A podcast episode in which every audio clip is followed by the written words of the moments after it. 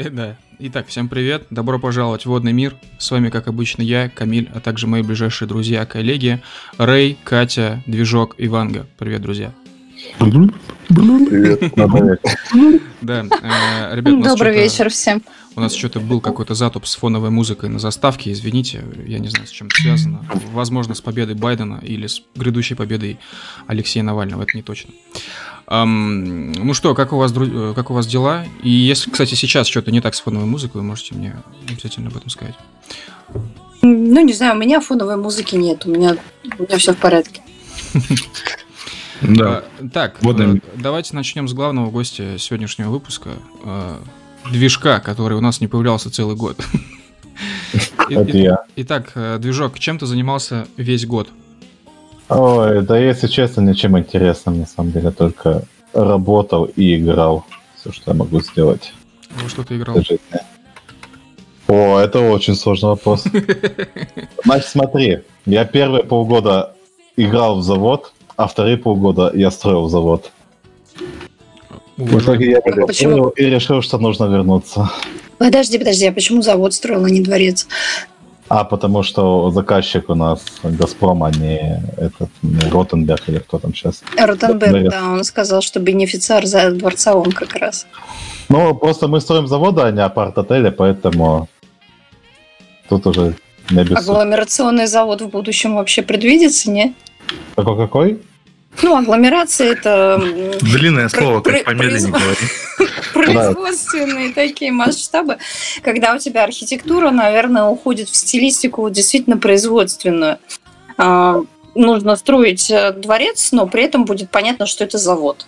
Так. А, нет, там э, завод на очень большой территории. Я не знаю, сколько там квадратных метров, но на машине Гектар, минут 10... гектар. Да, там э, на машине минут 10 с одного конца в другой ехать.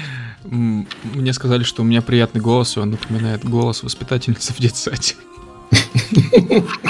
Это комплимент или оскорбление Я не знаю, я не знаю. Вы ходили в детский, в детский садик? Я, Я просто- ходил. я не тоже я не ход- ходила. Я не ходил просто в детский садик. Нет, я ходил. Я не знаю, какие голоса там. Я, я отсидел в детском Ну, саду слушай, своем. там, да, там по-разному же. Кто-то отсидел, а кто-то ходил с радостью. Мне кажется, что это все-таки комплимент.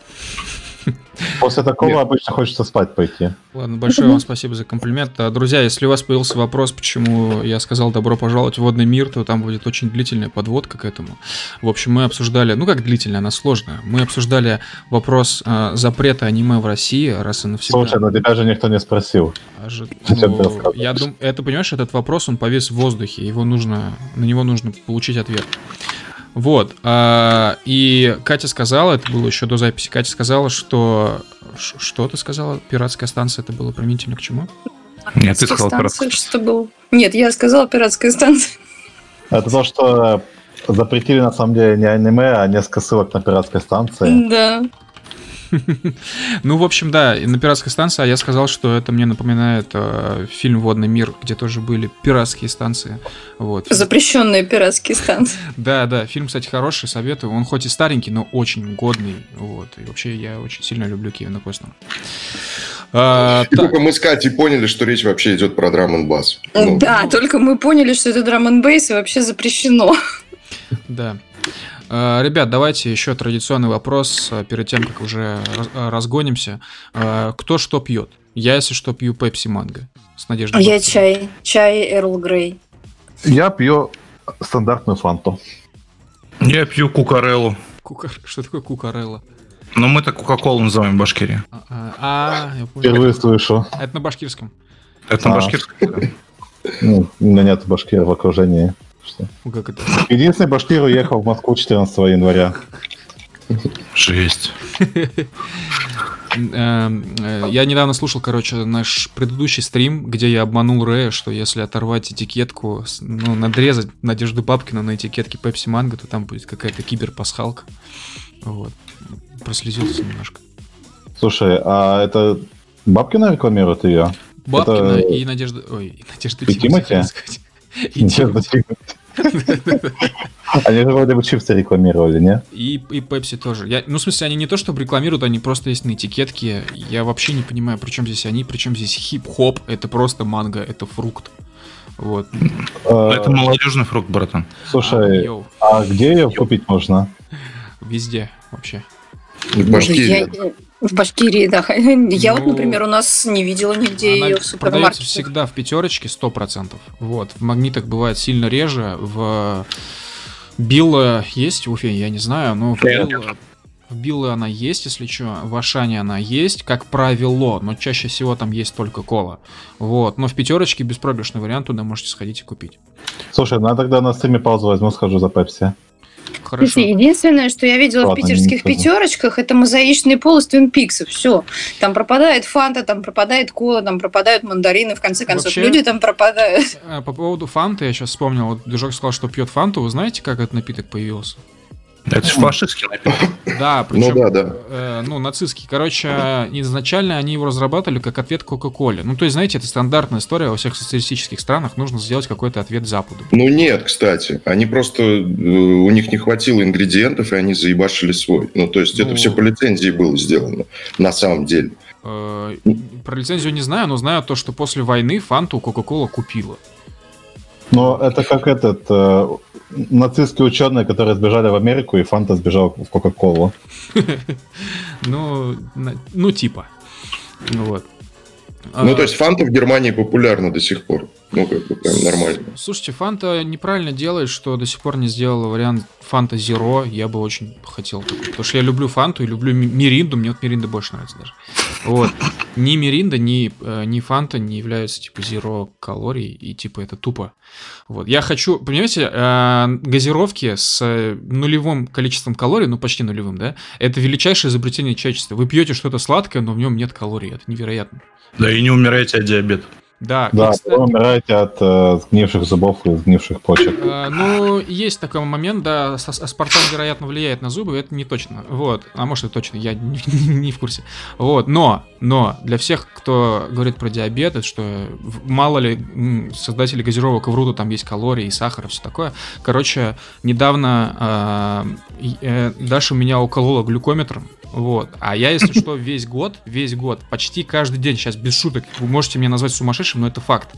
А, я пил пепси с манго. Вот, реально, очень, очень много я пил, очень. Вот. И у меня все окей. Глюкометр показывает... э, Короче, что-то он там показывает, в общем, и это говорит о том, что у меня нет диабета. Ну, типа 15, там нормально. Да, чё- я не знаю, не в курсе, я не- вообще не понимаю. Не, просто это, это очень много, если что, 15. Нет, я реально не помню цифру, какую там показывал, но, в общем, те циферки, которые были, говорили о том, что все, супер. Меньше ста, меньше ста. Ну да, меньше 100. Вообще, я, я, конечно, такой мания-врач, но там вроде должно быть меньше 7. Вот так. Меньше Шести. пяти. Меньше пяти. Ну, 6 это уже прям Ставки. Такая зона. Да. да. А, у меня врач лечащий, который за мной следит, он кабан. Он типа качок огромный. Вот. И он сказал, что все нормы, которые популярные такие, которых все придерживаются, они рассчитаны на, ну, типа дрищей метра А что 80. вы сказали, какая там 80 норма? килограмм. Какая там, какая там норма? 7. Че? Нормально валят. 5. Пять? Семь. Вот, Угу. короче, э, мне сейчас Даша сказала, что у меня 5,6. Вот. Ну, Ну, Ну, все, пограничная норма, да. нормально, да. Все Да. в порядке. Время для такого, для это, кстати, такого количества лимонада это, просто идеально. это при том, что я замерился сразу после того, как выпил пепси и покушал сладкое. ты в, ша- Там в шаге от смерти. подействует, там через часа два подействует. Да. А, ну, я не знаю. В общем, я супер здоровый, все супер вообще. А, Такая история. Пейте, пожалуйста, пепси, лечите зубы. И берегите зубы. Кабан. Это, это- э, вот это сейчас в натуре звучало как ре- реклама сигарет, знаешь, которые старые были. Вы знаете, как закончил чувак, который рекламировал а, Мальборо в 70-е? умер Скурился? от рака горла вообще. Да, и перед тем, как умереть, он записал, как бы, ну, социальный ролик, что ли, в котором извинился перед всеми, ну, кто покупал Мальборо по его рекламе. А он вроде актером был. Вот. И, короче, Я рассчитывал, что ты сейчас скажешь, что типа он записал ролик, где сказал, я ни о чем не жалею. Я ни о чем не жалею. Да, да, А ну нет, там было... Да я боюсь, что он не мог говорить как бы с раком горла, но там Э, Я не в курсе. Я не знаю точно, сколько он умер. Мне кажется, ему лет 60 было. А, ну так нормально еще, слушай. Я могу ошибаться, он там может быть, это 25 50 умер, было. Ему было 72, и у него О. остановка дыхания была. Во. Нормально. Нормально. В общем, пепси пока пить можно, особенно если вам 15 лет, я очень сильно советую. Ну, Ты знаешь, как эти есть э, ролики, ну не ролики, а реклама такая ебанутая. Там чувак бухал весь год, и вот его до, а теперь пройди на посылке, посмотри, как, что с ним случилось после, как он выглядит сейчас. Прям на- напомнило мне. Так, э, ладно, ребят, э, Навальный пытается съесть деда. Приятно писать. Запретите ему есть деда. А, ладно, а, давайте, короче, обсудим, пойдем просто по списку тем, вот, не с Навального сразу, а с э, других С актуальных, да. Да, а, в Москву вернулись бары по ночам. А, В целом, часть ковидных ограничений начали отменяться со временем. Вот. а При этом появился COVID э, New Version 2.0, вот, который, которому не, который, от которого не спасают, значит, эти антитела. Он, известно, пришел из Великобритании, и от него, я так понимаю, вакцины пока нет.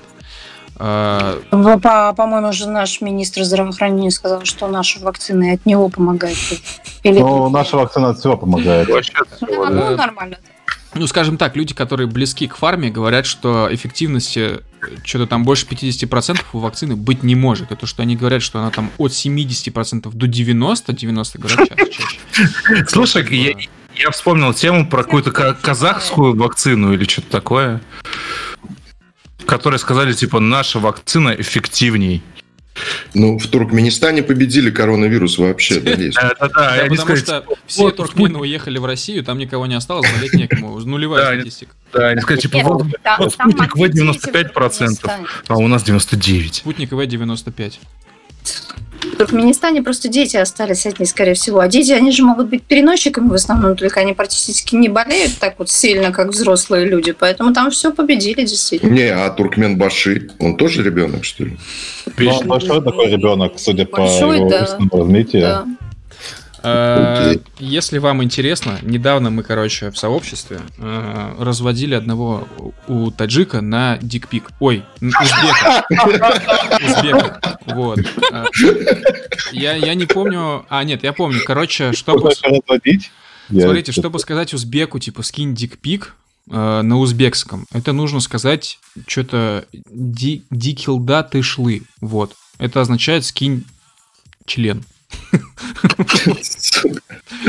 Теперь вы все знаете. Или, или дикилда отошла, или дикилда ты шлы. Но я думаю, там, ну, как бы, pronunciation не сильно влияет на смысл. Слушай, то есть на радио Свобода есть уроки татарского, да? На, у дождя там в Киеве Серьезно? есть уроки украинского, да. А, короче, у нас будут уроки узбекского, блядь. Ну, у нас более актуально, понимаешь? Мы как бы более, ле- э, более левые, чем самые левые люди на свете. Вот. Ну, то есть, как известно, э, шоу Земля круглая. Если программа. идешь далеко налево, то ты идешь направо. Да, программа Только «Поздний хотела вечер» сказать, да, что самая- мы направо заходим. Самая леволиберальная программа русского интернета. Вот. И вот такие дела. Я не знаю, согласен ли, правда, со мной сейчас Ванга или не согласен. Ну, ли- лично мы катаемся на леворульных машинах и поворачиваем только налево. Если нам нужно повернуть направо, мы делаем три поворота налево.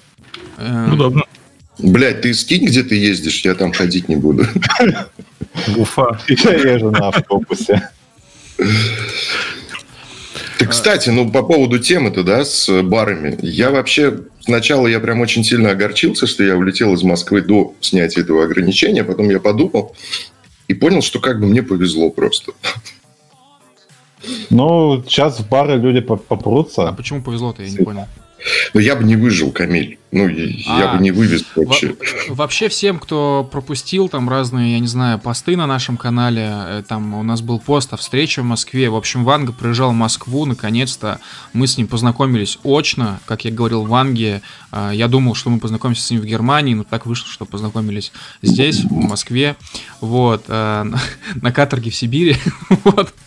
Э, И интересно совпало, ну как, э, что Ванга летел одним рейс- рейсом из Берлина в Москву с Навальным. И, э, ну, я как, как, как жест, э, ну, как доб- доброго тона, да, я не знаю, как правильно сказать. В общем, я поехал его встречать во Внуково. как и еще примерно 5000 человек. И я прям с подливой обкакался там. То есть я так пожалел, что я туда поехал. В общем, у нас в этот же вечер должна была быть встреча. То есть, значит, ситуация. Часть людей уже сидит на встрече.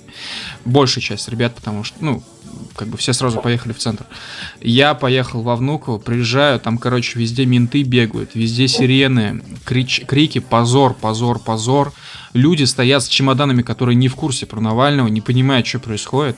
Провожающих и встречающих в аэропорт не, не, не пускают. Потому Фанаты что... Бузовой везде. Да, вот. И это, короче, вызвало невероятный хаос в аэропорту. Реально, вот особенно было жалко прилетевших, и жалко было тех, кто провожающий, и кто провожал, типа, приехал на такси, и потом ждал такси. Потому что из-за вот этого столпотворения, из-за ограничений на въезд, они тоже там какие-то, я так понимаю, были, э, такси очень долго ехали, наверх взлетели тарифы, то есть э, мы вернулись к ценам 96 96 -го года. То есть, э, если раньше обычно до центра из Внуково такси стоило, ну, типа, тысячу рублей, так оно стоило уже примерно, ну, две тысячи примерно. Вот, это вообще полная жесть. Бомбило там нормально кассу, так сорвали. Э, ну и, в общем, да, все это благодаря замечательным ментам, замечательному руководству Внукова. Вот. Дикий вам всем респект, что вы такое сделали. Все, как всегда, для людей. Ну вот. Как ну, зато таксисты заработали. Ну, я не думаю, что таксисты бомбилы заработали. Таксисты обычные, которые в агрегаторах, не факт, что заработали, потому что, типа, ну... Ну, же там ставка же. Там зачастую работают всякие таджики, узбеки, так что... Я думаю, что они не прям много, короче, заработали. Вот. То есть да. много, Нет, у них ставка зависит очень от э, состояния на дороге, на самом деле. Они там поднимают цены в зависимости от времени суток, в зависимости от загруженности трафика. Поэтому очень может было быть, что опасные ситуации, которые были в этот момент, э, складывались вот вдоль дороги вокруг аэропорта, они очень повлияли на цену агрегатора в том числе. Вот когда я езжу, допустим, днем в 12 часов дня в хорошую солнечную погоду куда-то там за пределы питерского КАДа, у меня одна цена на вызов такси. А когда я еду днем в 12 часов дня в дикий прямо стеновой дождь, у меня цена почти в два раза выше, потому что опасно. Ну нет, потому что как бы тогда больше людей берут такси и как бы... Да, да. Загруженность, э, повышенная дорожно-транспортная опасность и так далее и тому подобное. Вот у тебя эти коэффициенты набираются, набираются, а потом тебе комбо-скидка какая-нибудь от Яндекса прилетает. Не знаю, у меня, у меня не было никакой комбо-скидки. Первое, чем меня встретила Москва, я как бы пошел, взял симку, говорю, слушай, а как вообще в центр-то попасть? Ну, потому что я ну, они такие, да сейчас, короче, ну, такси. И чувак, который говорит такси, да там все перекрыто, ты сейчас не уедешь, в общем, на такси. И, и я прям отходит от меня на 5 метров такой. Говорит, вот, слушай, чуваку надо в центр, отвези его на моторе. Я говорю, а что ехать-то смысл, как, как бы все перекрыто. Он такой, ну, блядь, ну да. Нормально они, бабки вперед. Ну, Это примерно... Ну, то есть сам мне сказал, что на такси ехать смысла нет, езжай на Аэроэкспрессе, а потом... Ну, это, знаешь, это примерно как история про то, как человек, типа, приехал на вокзал, а, сел в такси, ему сказали 300 рублей, он, ну, бомбили, приезжает, типа, на место, и ему говорят, типа, давайте 3100 рублей, потому что 300. Вот. Ну да, то есть я так и понял, поэтому сел спокойно на аэровокзал, приехал, приехал к закрытию кабака, вот, но и привез с собой послабление ковидных мер. Да. И да, и, видимо, привез с собой послабление ковидных мер. Ну, да. в общем, да. Я, мне, мне кажется, что короче, на, эти чуваки, которые занимаются карантинами, совершенно не смогли, короче, в карантин по итогам.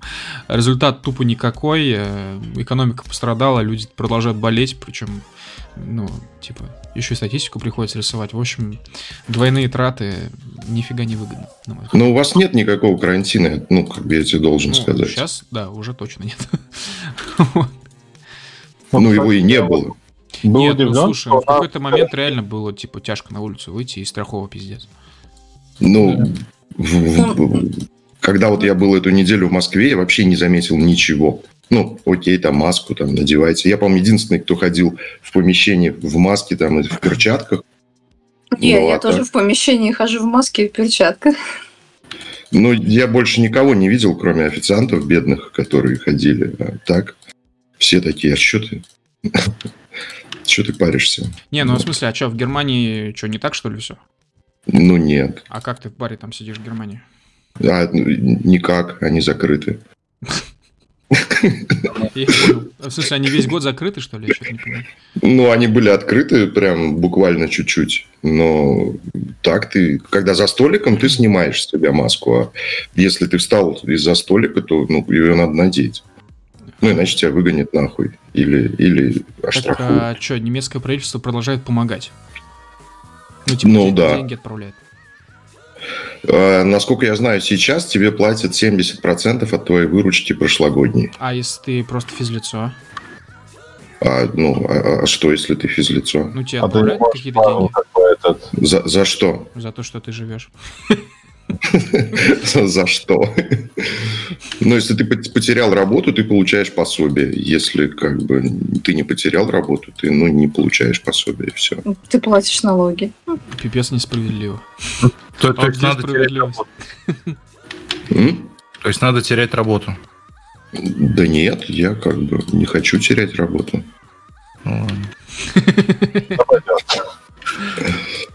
Так, э, ладно, хорошо. Э, Ну, с ковидом, короче, все ясно, это уже никому нафиг не интересно, и э, вот, ничего там нового не придумали.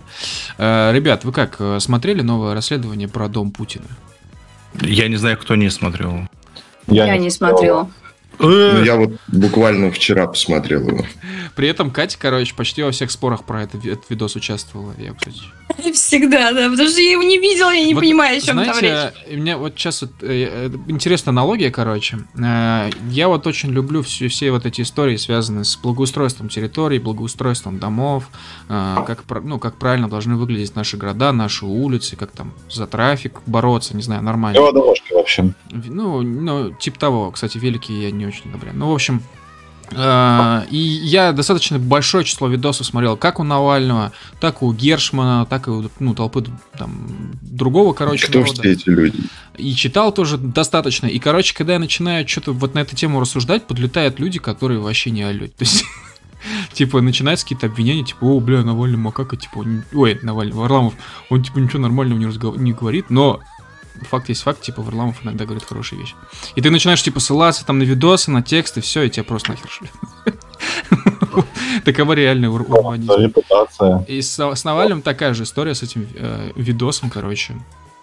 Э, Мне с видосом, знаешь, что мне понравилось? Что э, там рендеры какие-то супер убогие, типа челики всерьез показывают, что там, не знаю, супер дорогие ковры стоят, там супер дорогие кресла, и, блядь, стоит Dance Dance Revolution какой-то уебищный.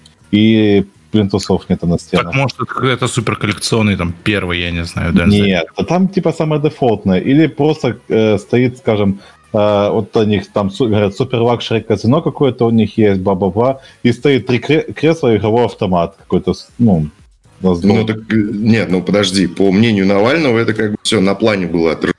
То есть там с артиклами артиклей, о, с, ну да, там с, ар- с номерами артиклей и с поставщиками, у которых их заказывали. Ну, то есть, Ну, тогда мы еще большем дерьме. У нас как бы челики превратили в этот свой дворец в набережную какую-то. А можете мне, пожалуйста, просить немножко историю? Ну, типа, я видос смотрел, смотрел просто не очень внимательно. Мне, в принципе, вся эта история не очень интересна, потому что я так знаю, что у Путина есть какой-то дворец. И даже, наверное, не один.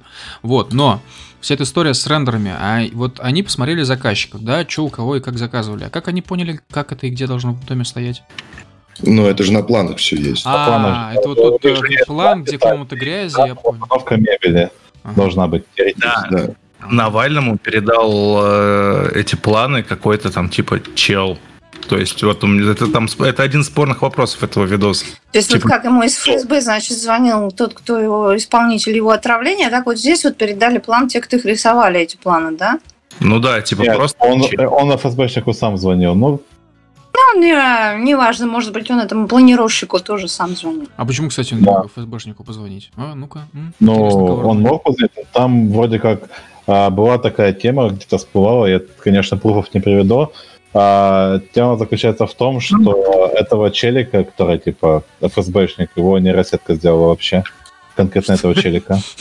А, это в смысле, это вот этот сайт, который попёр. генерирует, который лица генерирует, что ли? Да, да, да, да. Типа, здесь там А, собственно, разбирали всякие косяки и в, ну, на крупном плане, вот то вот все.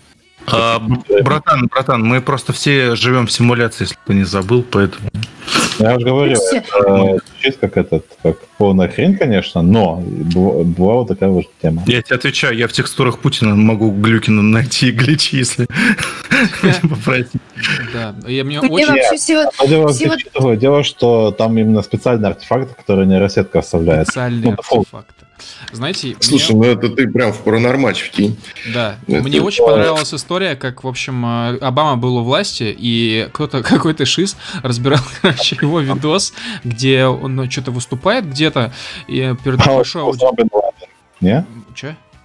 Усама Бен Ладен? Да нет. В общем, Ну, в общем, он выступал перед какой-то аудиторией, и там в толпе стояли его как бы телохранители. Ну, не конкретно его, наверное, но просто как бы типа ФСОшники, вот. И, короче, там один был чел такой, похожий на рептилию своими движениями. Ну, вы, наверное, видали- видели этот видос. Да, он моргает. Нет. А, Он не то что моргал, он типа головой вилял, знаете, как, как, как ящерица.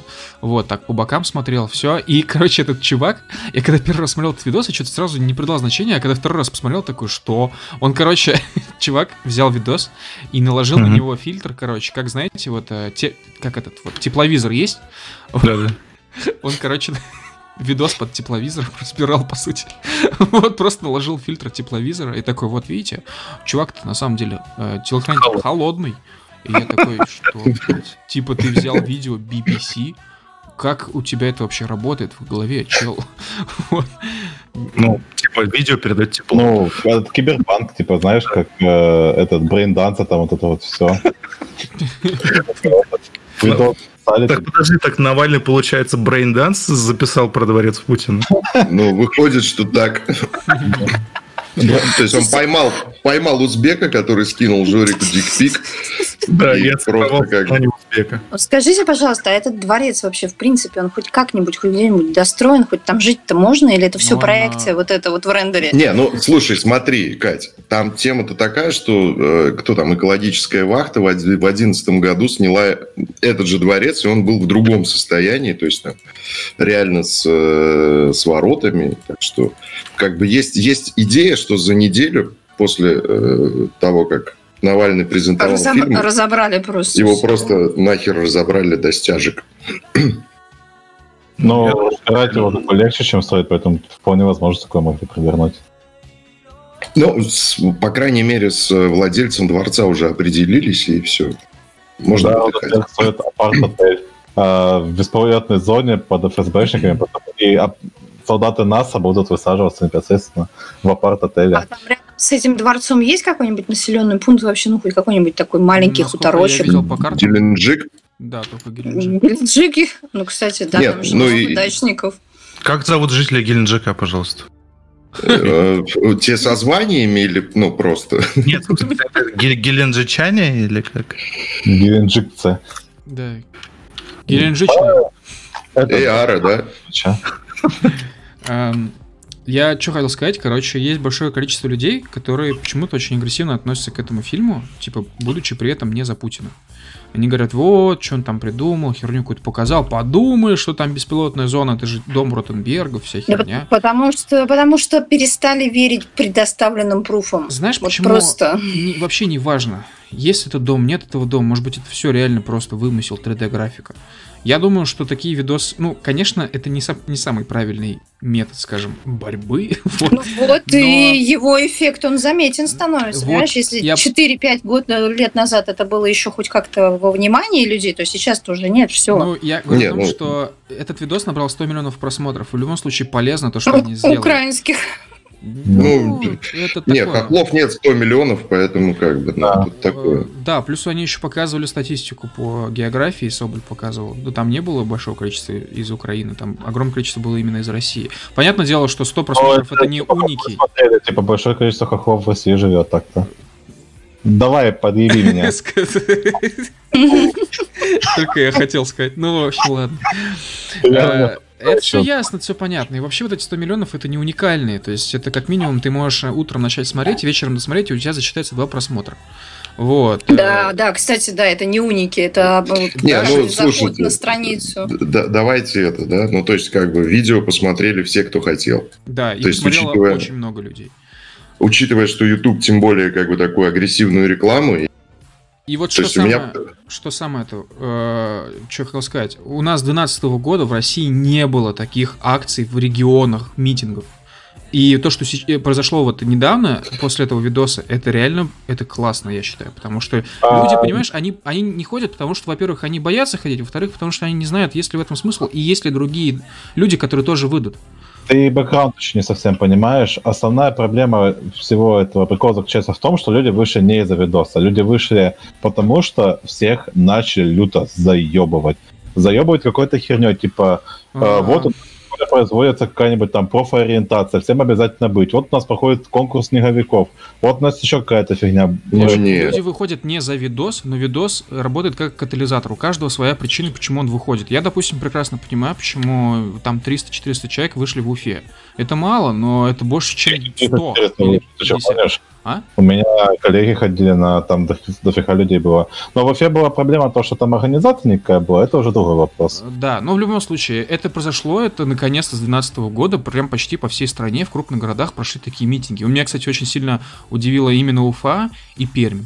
Вот. А, Мне кажется... В Уфе очень быстро повестку перехватили на самом деле. Там э, организатор штаба такая, знаешь, ну прогулялись, ну типа идите домой. Все такие, да в смысле идите домой? У нас тут, короче, дофига людей вышло, может что-то помутим. И, короче, пошел какой-то башкир и начал там типа тереть про типа, о, давайте там, короче, освобождать челиков, которые там на башкорте замешаны, что-то были, еще какой-то шляпой заниматься. И, э, Ну, то есть в любом случае без организации, без какого-либо принуждения, я это очень сильно выраженно, неусловно говорю, людей на улицу не вывести. То есть пока ты их не скатализируешь, они не выйдут оттуда из своих домов. Мне сейчас Как перед- только ты их не трогаешь, они сидят дома, смотрят мультики и едят блины на улице с лопатой. Вот, пожалуйста. Очень многие на сообщили- Марсовое поле снежки играть ходили, Мне например. сейчас сообщили, что в Уфе вышло 5000 человек. Ну, это невероятный показатель, на самом деле, для Уфы. поверьте. Очень много, да. Поверьте на слово. Потому что в Уфе с 2012 года акции собирали реально максимум 200 человек. а, но у нас еще в Уфе проблемы с главой региона, как бы, поэтому Вечная это- проблема, начиная с 91 Не, ну, тут прям сейчас что-то обострение какое-то, ну, в строительной сфере, по крайней мере, типа, что Ну. знаю, то, то продаю. И плюс еще какие-то бока с тарифами. Там, типа, челиком за отопление очень много Да. баллов пришло. Это, это уже это давняя история. В принципе, У- У- Уфа не одна такая. В, в целом в регионах сейчас какое-то отопление по московским, ну, по московским ну, ценам идет. Получается, Вот. мы подходим постепенно к западной форме протестной вот такой вот, потому что сколько бы мы на Западе протестов не видели, действующая власть, они все равно не сдвигают э, революционным методом. Это выборы, в любом случае выборы.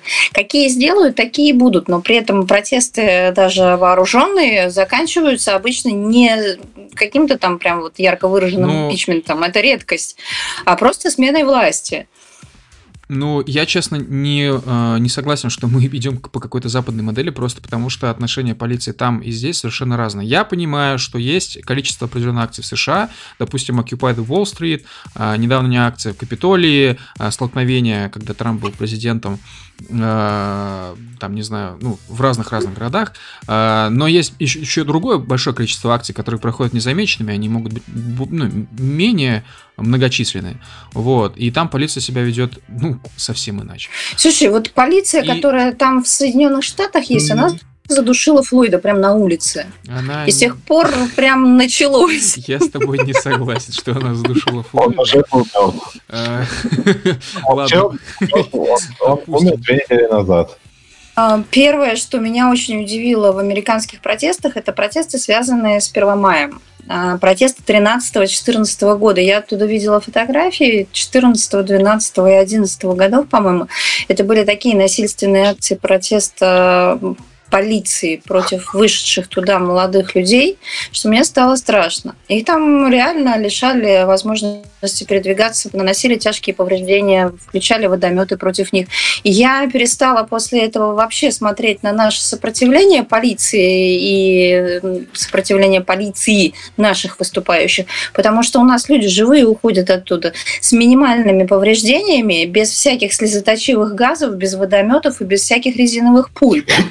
Не, Не, ну они потом просто присаживаются, Слушай, Катя. ну, тут вопрос. у Потом у присаживаются, нас, э, конечно. у Но в нас- Америке-то они тоже присаживаются. У нас в Москве два года назад, э, как там, помнишь, казаки нагайками полицию били? Ну, ты что, Да, сейчас помню. перегибаешь Ну, палку, так- честно говоря. Так это было два года назад, я говорю, 13, 14, 11 годы. Вот меня тогда это просто очень сильно так это Тогда подкосило. бу- А, тогда да, согласен, было такое. Даже Вот. вот, э, А манежка у сейчас- нас проходила довольно... Да, да, да, довольно мирно. А сейчас Ну, мне к кажется, тому что- самому я сценарию пропал на самом деле. А, Ты еще учитываешь, что вот та же Манежка и та же Болотная, вот насчет Болотной, извините, можете меня поправить, но они обе проходили эти акции при Медведеве. Вот. По-моему, да. И Манежка точно, точно при Медведеве. А, Не, ну подождите, Манежка как бы она к власти претензий-то особо не... Ну, то есть про- против силовиков, против никого она не была направлена. Наверное, да, с одной стороны. С другой стороны, стороны они ну, нападали на полицейских. Полицейские реально тогда испугались тот день. И они стояли Ну, почти, почти на Красной площади. Я тебе могу сказать, что, в принципе, по Манежке, как бы, ну, я думаю, что процентов 70 э, полицейских с русскими фамилиями поддерживали этих пацанов и просто, как бы, ну, а что ты скажешь? Да, скорее всего, так и есть. А, Мне что интересно было, что я слышал довольно много отзывов про митинги в Москве, вот эти после видоса с Путиным, а, что полицейские, короче, они иногда, короче, когда замахивались дубинкой, они, типа, ну, от- от- отходили и, типа, могли кого-то не бить и так далее. Даже, ну, типа, если человек Потому такой... что это типа, стиле продуманная «я- акция. А? Очень продуманная. Это очень продуманная акция. Ты же видел, они работали таким образом, чтобы агрессия была э, явно заметна со стороны митингующих, а не со стороны защищающих правопорядок и спокойствие в городе. И это было действительно видно. Не знаю, все, все фотки с митинга, которые сейчас есть и популярны, это фотографии, как менты бьют протестующих. Ну, А популярно. сколько там человек побито? Ментов побито 50 человек, а этих двое-трое. Ну, а чем ментов-то били? Помнишь, как Ногами, бутылку кинули Ног- в ногами, полиц- ногами. Помнишь, как в полицейского бутылку кинули? Вот это тоже считается побили полицейского. Конечно. Ну так вот, даже на, бутылку. даже на фоне этого они не реагировали агрессивно по сравнению с тем же прошлым или позапрошлым годом. Я не помню, когда там вот эти вот все... э, По-моему, позапрошлый же год был, да, когда у нас начали там бить э, молодых людей и вести их просто потому, что они наушники вынули не из того уха в метро. Ну, в общем, я говорю о том, что в целом сейчас э, чуваки максимально подготовились к какому-то дню X. Э, неизвестно пока, когда, конечно, день, день X настанет, какая-то невероятная акция. Но у них сейчас есть для этого все. У них есть водометы, э, у них есть отдельно выделенная Росгвардия. Я так понимаю, что вот это разделение появилось конкретно из-за того, что менты оказались не настолько лояльны Путину, как должны были. Да, Вот. да, совершенно а, верно. а Росгвардия, это, знаете, это примерно... Я, конечно, не хочу никого сейчас оболгать, извините, это лично мое мнение, но мне кажется, что Росгвардия это чуваки по аналогии с ОМОНом а, Лукашенко, который, которым мозги промыли, вот, э, и если будет нужно, промоют еще сильнее. Вот. У ментов такое, такого вот, вот не наблюдается. Сколько раз с полицией разговаривал, даже вот в прошлом году разговаривал со следователем, ну, из-за бытовой херни, тут из-за соседа моего, вот, на которого постоянно жаловался в полицию, вот. И мне так, ну, я тогда понял, что э, чуваки, которые сидят в РУВД, они, во-первых, от жизни устали, во-вторых, они, ну, устали из-за того, что им реально вставляют в палки колеса, не позволяют нормально работать. В смысле, не, не придумывать какие-то там э, левые приговоры, а в стиле, ну, реально людям помогать. Вот. И э, ну, из-за вот этой нелояльности появилась внезапно Росгвардия. Название-то еще какое Росгвардия, как будто какие-то, я не знаю, космические казаки. Как-то Как странно, слушай, вот как- как-то странно получается. С одной стороны, люди говорят, что им полиция не помогает, а с другой стороны, полиция говорит, что ей не дают помогать людям. И как бы это все такой конфликт выходит, выливается в бытовой, что прям неприятно становится даже. А почему полиция вместе, вот, допустим, со своими э, неподчиненными, господи, э, жителями микрорайона, например, не подумает о том, как противостоять такому методу работы вот с- со стороны государственных Ну, органов? бюрократия, по-моему, тут виновата. Ну вот я вот о чем говорю, предметно, если я не помню, рассказывал про это или не рассказывал про стриме. У меня довольно шумный сосед, вот, а, и а, у него ПНД, он на учете в психнаркодиспансере, психнарко, психоневрологическом, извините, диспансере. Вот, а у него есть судимость из 90-х, правда, я не знаю, какая именно статья. И да, он как бы шумный, и он довольно ну, а, агрессивный, если с ним начинать разговаривать. И он себя очень а, ведет неадекватно иногда. То есть иногда он мирный, спокойный, все, я понял, извини, а потом у него начинается. Вот. А, и мне тогда следак сидел, как будто я Навальный, блин, и жаловался, как ему Госдума им всем не помогает, потому что не принимает нужные законы. Ну, сидел реально ныл. Вот. Я вообще сидел в шоке, что ты мне здесь рассказываешь, я сижу в РУВД, мне нужно заявление написать, чтобы ты мою проблему решил. И он сидел, жаловался на то, что, видите ли, Госдума не позволяет ПНДшников э, принудительно, значит, лечить, что нет выдрезвителей. Сейчас, кстати, они как раз вернулись спустя полгода после тех слов. Вот. Э, ну, точнее, можно сказать, заново появились. Вот, что они вообще, а, значит, э, вот эта трактовка угроза жизни там какая-то не такая. Вот, видите ли, мне сосед не, угрож... не угрожал никак э, моей Ну, жизни. так это ж правда. Он мне конкретно сказал, давай я тебя сейчас по голове ударю. Вот. Угроза жизни? Ну, а почему нет? Типа, Проблемы есть с ПНДшниками. Их просто так в психушку не А, упечешь. Вот и нюанс, да, это типа такой пережиток, это эхо 90-х, потому что в Советском Союзе очень часто в, в психушки закидывали адекватных, нормальных, абсолютно здоровых людей. Это были в основном политические конкуренты, всякие оппозиционеры, диссиденты и так далее. И когда наши наступили 90-е, это первое было, что отменили, убрали вот эту принудительную госпитализацию. Сейчас она есть только добровольная, то есть если вы думаете, что вы кого-то можете сдать в психушку, это невозможно сейчас. Только на добровольном, э, ну, добровольном Нет, если, начало. если, если ты совершил решение суда есть. если. то тогда это тебя могут в психушку посадить. Вот э, просто самая популярная история это решение суда, бывает и такое. Но решение суда нужно добиться вообще еще для начала. Вот. А я-то не могу даже добиться того, чтобы его оштрафовали. вот что самое смешное. То есть штраф и так небольшой за шум, полторы тысячи. А с- вот, значит, по- побольше штраф может быть только если а, в префектуру направляют заявление, она его сама штрафует. Тогда штраф будет типа 5000 рублей. Ну, понимаете, это все, я считаю, это копейки. Но оно все равно не выплатит, Камиль. Конечно. Ну, как? Да, я лично И- считаю, что таких людей Ну. нужно максимально в долги загонять. То есть от 50 до 100 тысяч рублей за один А штраф. смысл? Ну и, и что он будет? Ну, он как, как жил, Когда так и будет. какая-то определенная критическая масса, вот, И психушку, на! ну, тогда уже просто выселять и все. Это, знаете, это примерно, когда есть долги перед коммунал... э, Подожди, а как его, подожди, стой, стой, стой, а как его выселять? На основании чего? На основании того, что у него штрафов дофига? У него же квартира в собственности находится так-то. Ну, пришел, Ну, при- сам при- при- пристав, пристав оштрафовал собственность, все, в пользу. Ну и Ну, что? и Ну будет еще один бомж, который потом кого тебя же и убьет в этой подворотнике. Ну, серьезно. Так он тебе говорит, я тебе голову там пролом... ну, ударю по голове. Ну, м, А так он просто возьмет тебя и убьет. Ну, потому что его из квартиры выселили. И... И не тебя, или кого-то рандомного человека, который к этому вообще я не думаю, что Ну, этот вопрос спокойно решит государство, которое создала, ну, и. Росгвардию, и все на свете, и себе там огромную Ну, фору и ну, дворцы, и ну, все, ну, может построить дома для таких людей, которые Ну, будут там жить. Учитывая, что Вот. вытрезвители возвращаются, будем надеяться, что они действительно смогут хоть что-то в этом плане Ну предпринять. вот принудительная госпитализация реально очень спорный вопрос, нужна ли она в принципе. Вот. Очень а, спорный, да, потому что защита прав человека Да. важнее, чем принудительная госпитализация кого, не, кого угодно. Это Нет, Камиль, подожди, ну а, а что ты хочешь с этим мужиком? Делать? Ну вот серьезно. Ну вот он, он, он реально психически больной. Смотри, а, у меня моя личная позиция, со мной могут не согласиться. Я плачу налоги, вот, а, и на эти налоги я буду доволен, если он на эти налоги будет жить где-то вот в пансионате. Я заплачу Ну, за свое спокойствие. это подожди, это его квартира? Ну, его, да, по всей Вероятно, видимости. да, да. Ну, то есть, а у него есть квартира. Так. Ну, как бы, а он, он не согласен, он, ну, он хочет жить в своей квартире. Ну, окей, просто типа ты живи тихо. Вот. И такого, к сожалению, не происходит. Он этого не делает. Соответственно, если бы у него накопилась критическая сумма штрафов, и у него часть имущества отобрали и направили жить его в пансионат, я был бы доволен. Пусть, пожалуйста, живи на мои налоги в пансионате, просто я буду спокойно жить в своей квартире, и все будет супер, и ты будешь, не будешь больше никому мешать в моем доме, ни одному соседу. Так и в тюрячку можно людей садить, по- ну, типа, помешал кому-то. Это, это будет как антиутопия какая-то будет. Не, ну тюряга, ребят, это совсем другая история.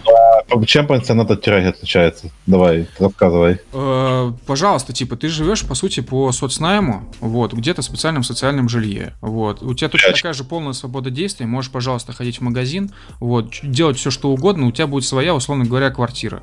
Просто в другом Ну. месте с такими же, как ты, все. Но он работает, кстати. Вот это я не знаю, это хороший вопрос. Я, ну, пытался, скажем так, пробить как и что, вот, и я, ну, даль- дальше, скажем, ФИО я не ушел никуда, к сожалению, вот, все А почему? возможные... Можно ну, нормально поговорить, вот это вот все раз. Вот, придешь, А приходишь, пытался же, ставишь, ставишь пузырь, говоришь, давай попиздим.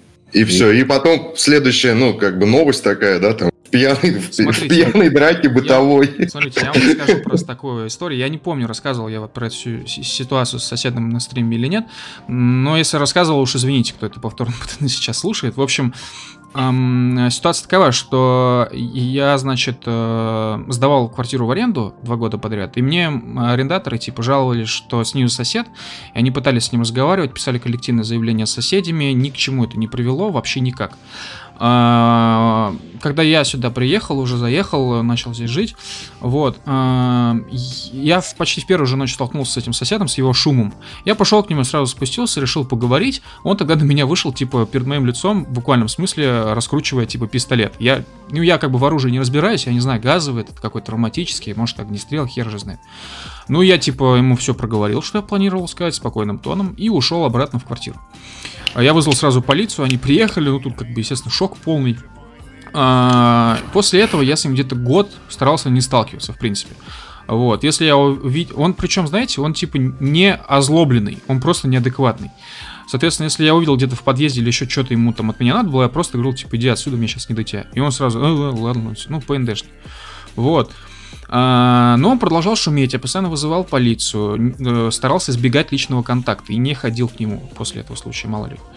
А, потом я снова, как бы, это сделал буквально вот где-то в, уж что-то я точно не помню, где-то вот в августе пр- прошлого года, 20-го, ам, я ну, приехал, короче, из Уфы после карантина в Москву вернулся, и опять этот шум меня заколебало, думаю, не, ну мне уже надоело полицию вызывать постоянно, они ни хера сделать не могут, а штрафовать человека не могут, понимаете? Вот. Ну, а- может, они его штрафовали. Ну, как бы. Ну, я разговаривал с участковым, у меня он уже как бы, я с ним на короткой ноге, ни хера он там ничего не делает, вот, то есть он направляет заявление в префектуру, префектуру отказывают за неимением как бы доказательств того, что он шумит, ну, в общем, прекрасная история, чудесная. В августе я, э, когда только приехал, через, ну, где-то несколько дней после приезда, я услышал шум, пошел к нему, говорю, Серег, так и так, говорю, честно, вот заколебал, жить невозможно рядом с тобой, и не только я здесь один такой. Он такой, а, все, извини, я понял, я, я сейчас выключу музыку, все, ну, абсолютно нормально все было. Он говорит, хочешь, зайдем ко мне, пивка попьем. Типа, ну, мужик лет 40 ловушка. 40 45, да. Ну, я, естественно, отказался, какое еще пиво. Вот. э, Захожу обратно в квартиру, все, действительно, вроде бы он музыку убавил. И через минут 10 после этого звонок в дверь. Что-то вот Сергей этот пришел. Ну, я думаю, ладно, что, ну, пришел, пришел, открою, что хочет-то.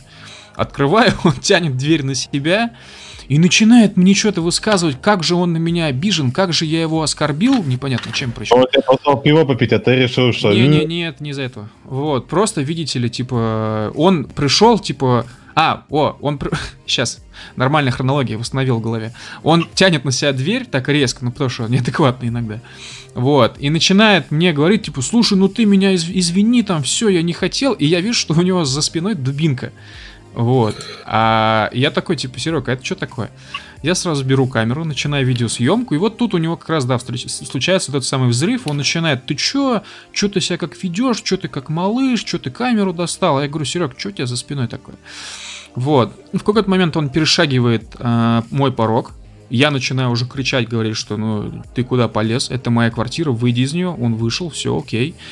И э, внезапно, после того, как я все-таки в очередной раз прошу его показать, что это за дубинка, он- у него что-то там идет не так, он ее показывает, а это дубинка с электрошокером. Он случайно нажимает кнопку, происходит разряд, там шум невероятный. Он в, в шоке, я в шоке, все это есть на видео. Э, Я такой, короче, говорю, все, в общем, ясно, прошу, короче, Дашу вызвать полицию. Это сразу ре- ретируется к себе обратно. Вызываю полицию, так и так. В общем, чем все закончилось? Я поехал в РОВД в маленькой машинке на уровне Рено Логана. Внутри сидит 4 полицейских э, в мундировании. Представляете, как мало места. Еще я На колен. И знаете, что еще? Еще я, и еще этот чувак, не, извините, три полицейских. Я спереди, слева полицейский, сзади два полицейских, и между ними этот чувак. Мы едем в Рено Логане. Нам ужасно мало места, душно, это же лето. Этот э, мужик всю дорогу на меня сокрушается, сосед какой я, значит, видите ли, гондон. А, Не хочу по понятиям все порешать. Вот. А, и мы, и я, конечно, в полном э, шоке, потому что почему-то мы едем вообще в одной машине. Мы приезжаем э, в РУВД, в максимально убогое. Кстати, кстати, э, вы видели, наверное, фотографии э, с импровизированного суда над Навальным в РУВД, где сзади были картинки с Генрихом Егодой.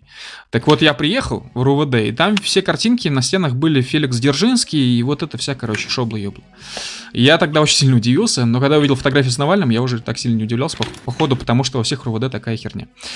Вот, а, и там тоже вот эти вот а, плакаты с историей МВД, как, значит, у нас милиция, оказывается, всего 100 лет, ну, представляете, в общем.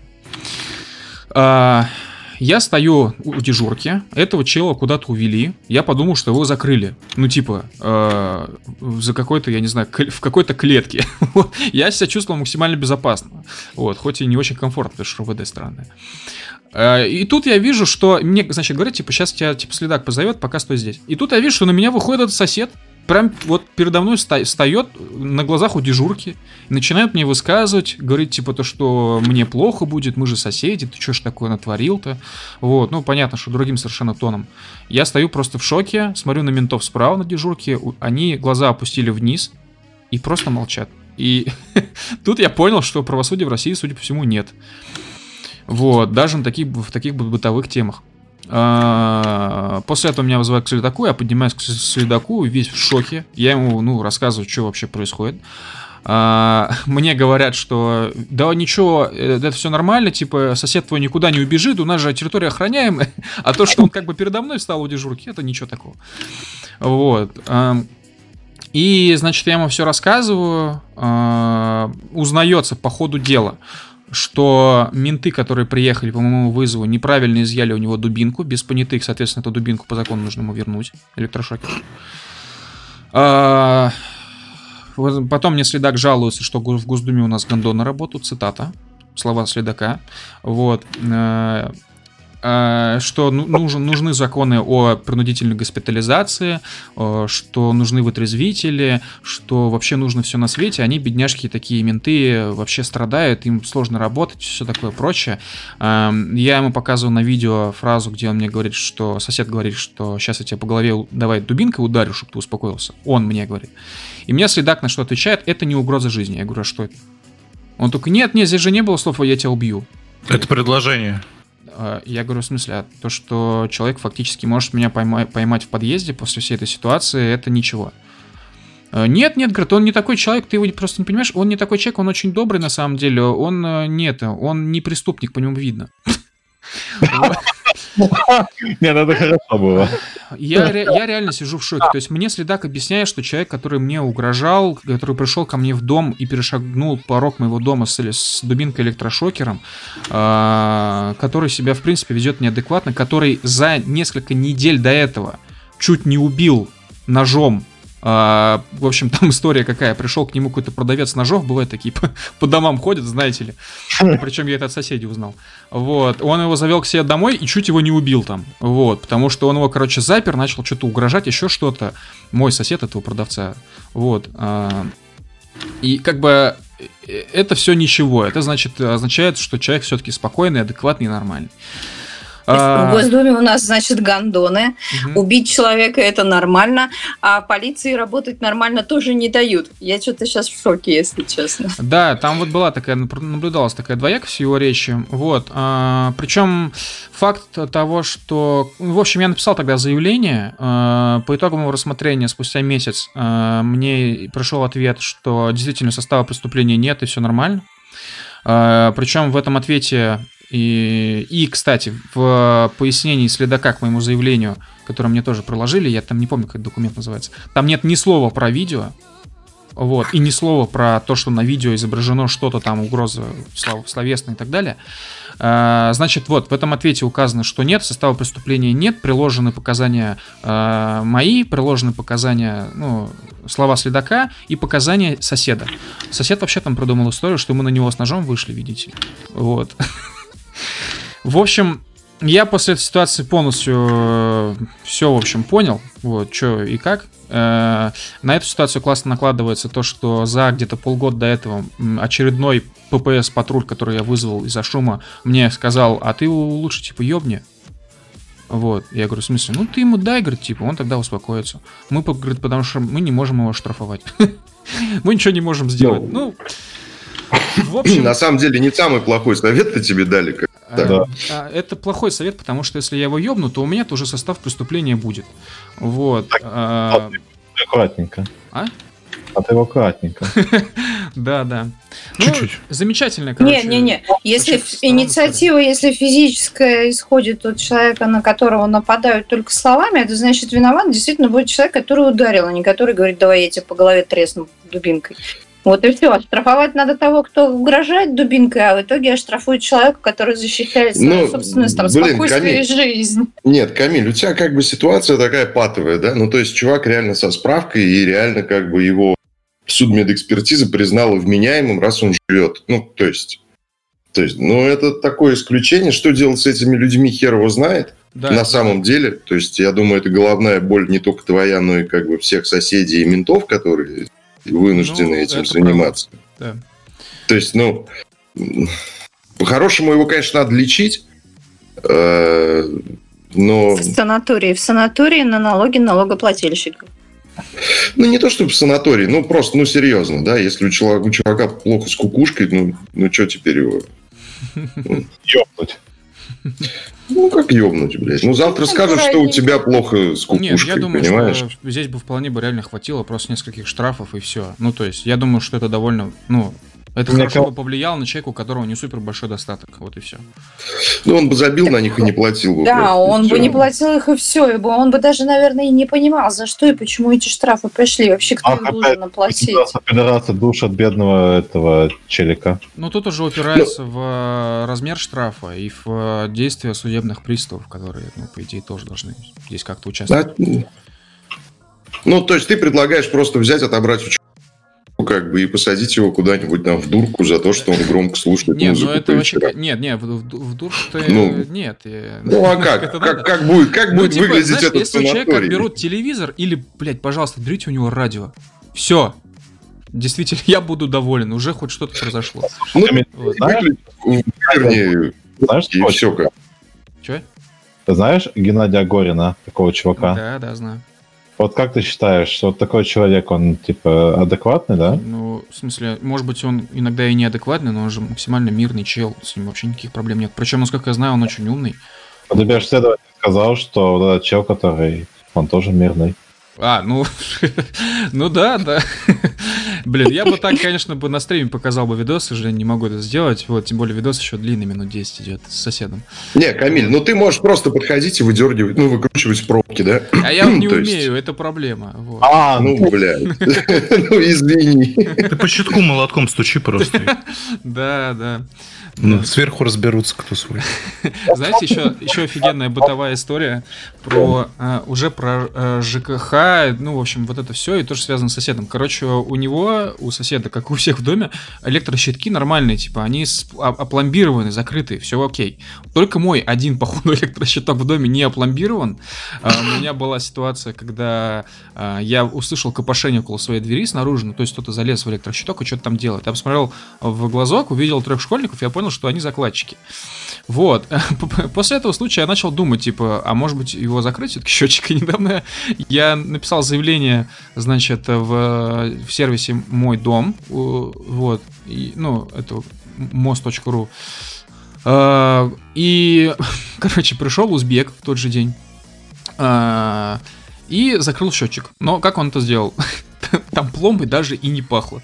Короче, я прихожу домой, ну, типа, я тогда на работе был, я прихожу домой и вижу, что это просто, типа, ну, проволочка. Но он буквально закрыл. Да, счетчик Ты же просил закрыть. Да, да. Ну, а толку как бы, а смысл от этой пломбы, если ее можно сорвать, туда также положить закладку? Ну, я просто не совсем понимаю. Я, типа, ну, у нескольких соседей на разных этажах смотрел вот эти счетчики, электросчетчики опломбированы. Ну, то есть, насколько они крепко закрыты. Слушай, я рукой не могу их открыть. Никак вообще. Там даже очень подобраться тяжело, потому что там даже никакой щели толком нет. То есть, я понимаю, что при желании открыть можно, но вот я, как человек, просто вот без каких-либо инструментов открыть не могу. Вот. Ну, я тебе могу сказать, что мы когда были на встрече, по крайней мере, у двоих человек был мультитул, которым ты вообще в легкую эту пломбу срежешь. Ну, это просто люди, которые я даже просто ходят. не знаю, как она выглядит, эта пломба, честно говоря. Ну, я просто бля. вижу, что снаружи никаких замков нет Ну, э, толком. ну, Ну, то есть, есть дырочка ты- под ключ специальный вот этот какой-то для закрытия, видимо. Ни пломбу не знают, как выглядит ни этот, ни счетчик. Слушай, у меня позиция такая. Нет, я-то все, конечно, это все нагуглю, все узнаю, все проверю. Но просто у меня такая позиция, что я просто живу, чуваки. Нафиг мне вообще все это знать? Почему я там должен, э, не знаю, разбираться в бытовых там всяких... Как, как дом должен работать? Почему Ну, я... Типа, представь, что ты живешь в, бесполезно. свой- свой- в своем доме. Вот это же Вот. другое дело. И тут Я, уже- короче, позиция, как у 50-летнего деда, типа... Да, абсолютно. Я Это- даже не буду отрицать. Я полностью с тобой согласен. Ну, Ну, зачем? А что, в 50 лет уже дед, что ли? Ну, я просто так. ну да, ну, кстати, 50-летний дед, конечно, загнул. Этот, ну, любят раньше там челики, типа, раз- говорят, что вот, типа, что я буду в этих комплюдакторах разбираться, вот, вот, типа, В натуре. Я просто хочу играть. Купите мне iMac. Нормаль- Нормальная позиция. Ну, че- человек заплатил деньги, он просто хочет что-то, и все. iPhone. iPhone. Тупо iPhone. Тупо iPhone.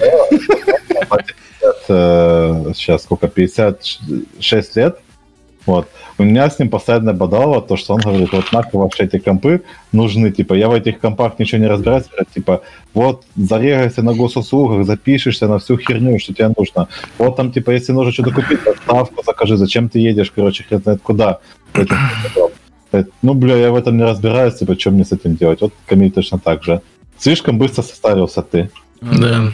Может быть, эти э, челики из Башкирии очень быстро Слушай, старят. почему я должен знать, как выглядит пломба? Я просто знаю, что пломбы нет, и все. Я думаю, этого знания вполне достаточно. Откуда ты знаешь, Блядь, что он ну, должен... Хорош. Слушай, пломба тебя не защищает от того, что тебя вскроют. Пломба Абсолютно. нужна для того, чтобы Но, ты ну, просто видел, что вы его вскрывали. скажем да? Ну, так, то есть- если э, мужик 190 см со всей силы не смог открыть электрощиток, типа меня, то что три школьника тоже вряд ли смогут это сделать. Просто закройте его на ключ. А там же в чем проблема? Хрен с пломбой. Там замок сломан. То есть там нужно Ты видел, как поменять. выглядит стоп-кран вообще? Ну, вот ты как стоп... Ну, ты, ты бы написал, что, блядь, ну, замок поставьте мне на, на а не пломбу. Ну, Нет, я- а я же, отправили я же и не писал, что мне нужно пломбы поставить. А что ты Я а сказал, что ты написал? Я там написал довольно подробно, э, что э, у всех соседей электрощитки заперты, у меня открыт. Вот, его Хочу нужно, так же. Да, его нужно запереть. Там какие-то проблемы с замком. Вот. Ну, все, они тебе прислали узбека, Ну, Он закрыл. на проволоку Он закрыл, да, всё. на проволочку, все. Короче, я по опыту тебе могу сказать, расслабься, потому что вообще пофиг. То есть вот у меня через стенку живет семья хохлов. Движок, не обижайся. Ну вот. И они прям понадусеровые. Я думал, ты сейчас Ну. скажешь, что ты их видел. Ну, не знаю, кстати, не знаю, может, и видел. Но они, они, они, короче, поехавшие, я не знаю, почему, у них есть типа два или три ребенка, у них есть три машины, вот, но при этом они не могут заплатить за квартиру. Вот. И не могут заплатить за коммуналку. Раз в два месяца ко мне приходят чуваки из ЖЭУ, и они начинают вскрывать щиток, который у нас на двоих получается один, и, и отключают им что-нибудь. Вот. Поэтому мой щиток всегда открыт для гостей, как бы, и я нормально живу с этим. Ну, я не думал, что тебе на восьмой этаж пойдут закладки делать. Одиннадцатый. Одиннадцатый это предпоследний этаж, и на самом деле именно сюда и ходят делать закладки. Ну, так Там- слушай, у тебя Они, они почему-то, они не, да, они не могут почему-то на 12 выйти, у меня 12-этажка.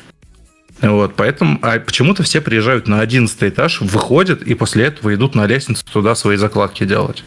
Ну, это же, ну, у тебя же доставка, у тебя вообще люксус, как бы, я считаю. Ну, Ну, кстати, да, нормальная тема. Просто тебе приходит ставить закладку, ты ее сразу снимаешь, все.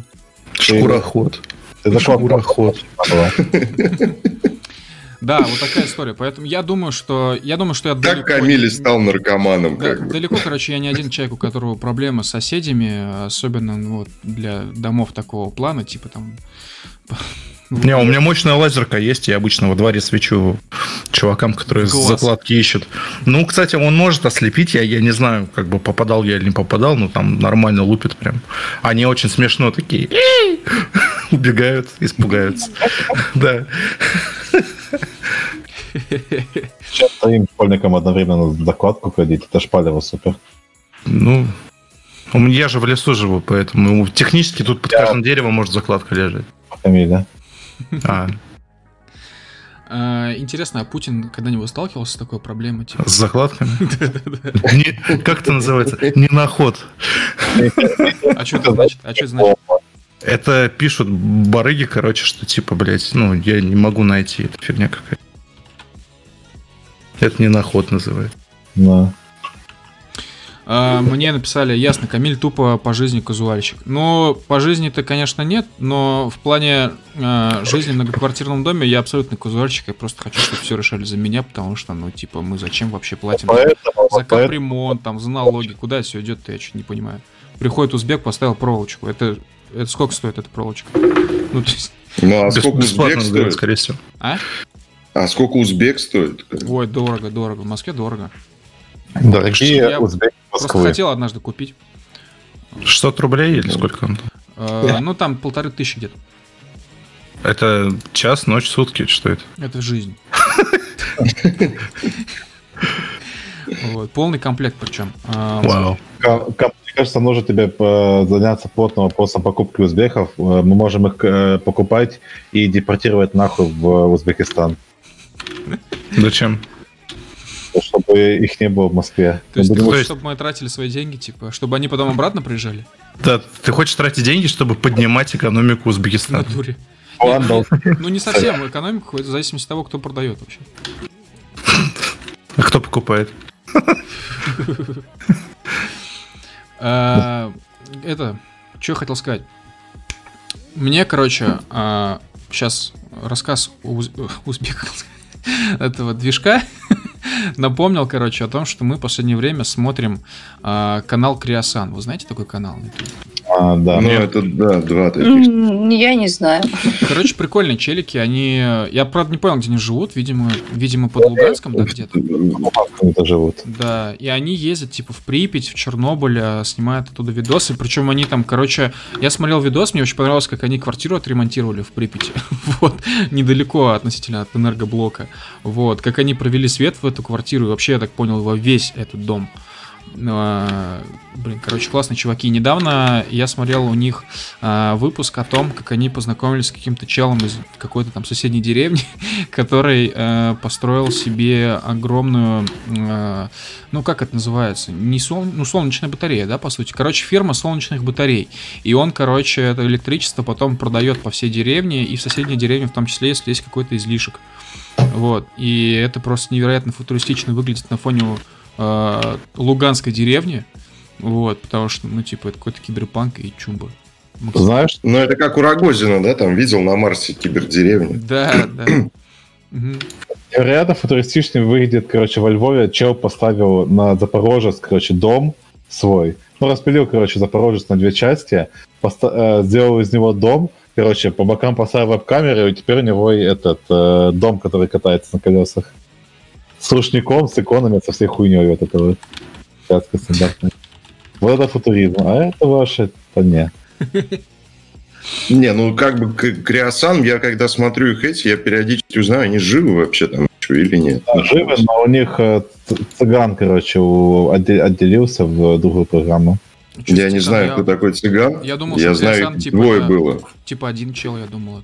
Ну, Нет, двое, двое их было. а, я Вот, думал, ну, что остальные друзья просто. Э, как его там, смазливый, смугленький. Как, как правильно это слово вообще говорится? Смугленький. Какой?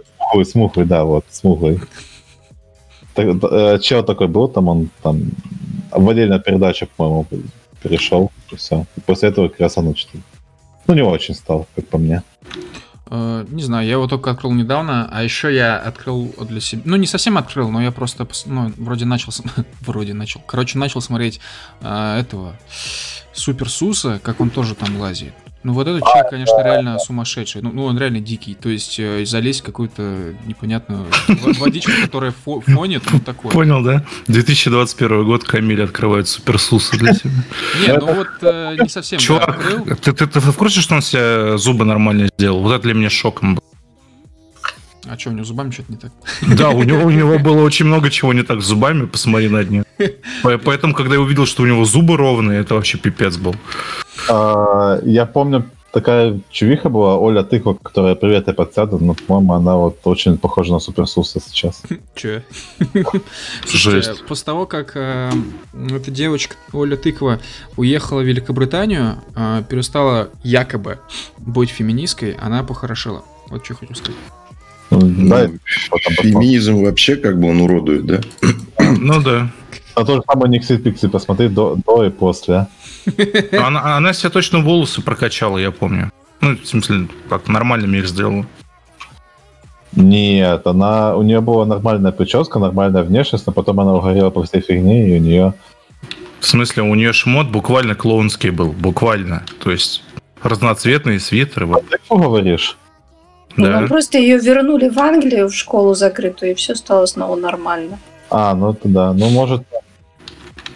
У меня там... Ну, Я у думаю, что Никсель Пиксель просто постарела, и все. Нет, нет. Ну, она не актуальная просто уже. Да. Но она, она раньше была симпатичной достаточно, а теперь она... Ну, для другого круга лиц симпатичная. До того, как по животу растирать начала всякое. Да, да, да, до того. Ну ладно. Не, Может быть, во время этого, но до того, как это постить в соцсеточке и рассказать, как это важно. В общем, что у нас там дальше по теме? Так. Тут А, расскажи- расскажите мне, в общем, я вижу сейчас убогая шароебская теория и другие возможные варианты устройства планеты. Я так понимаю, что отсылка к чуваку, который был, э, был плоскоземельщиком и перестал им быть, правильно? да, именно Жесть. Э, Это inside job. Привет, Я уверен. Предатель. Его заставили, так сказать, я уверен. А, видео на ютубе называется... Сейчас, секундочку. Называется «Самый умный школьник шаро... Что? Самый умный школьник шароеб доказал, что Земля плоская». Вы что, на шаре, блядь, живете или что? Очень, очень странный заголовок. Там фишка немного э, в другом. А, короче, чел ушел из секты там плоскоземельщиков и, короче, какую-то альтернати- секту по альтернативной истории какой-то угорел. Ну, то есть он выкопал Черное море, что ли? Нет, альтернативная история там что-то типа э, какой-нибудь нейрокоммунизм, вот это вот все, я не знаю точно. Я не особо глубоко вдавался в том, чем он сейчас увлекается, но пацан Теперь там... есть еще и нейро- нейрокоммунизм, что ли, теперь есть православный? Я... Ну или православный коммунизм, вот из этого все разряда. Все. Нейроправославный коммунизм. Я так понимаю, что это вот из того видео, где молодой человек э, разговаривал очень долго о том, как он ненавидит тех, кто считает, что Земля круглая, а потом а, рассказывал о том, что если ты прыгаешь, то Земля должна вращаться на сколько-то метров в секунду, но она не вращается. И вообще его там очень бедного мальчика сильно трясло. И вот это вот он, да, потом стал опять поклонником Земли круглой, а потом опять что-то пошло не так. Нет, нет, нет. Нет? А, Вот видишь, Камиль, откуда берутся вообще, ну, ПНДшники, да? Ну, то есть, как бы... Мой сосед, кстати, на него похож чем. Пацан Ну вот. 4 года после этого видео написал у себя на странице.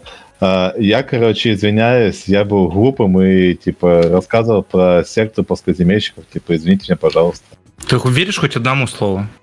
А, нет. Я тоже не верю. Но у него Не. просмотров на этой всей штуке появилось больше, чем, э, ну, собственно, Ну, до этого было. Типа, ты серьезно думаешь, что человек, который может придумывать такие слова, как шароебы соснули, вот, может в здравом уме сказать деструктивная секта?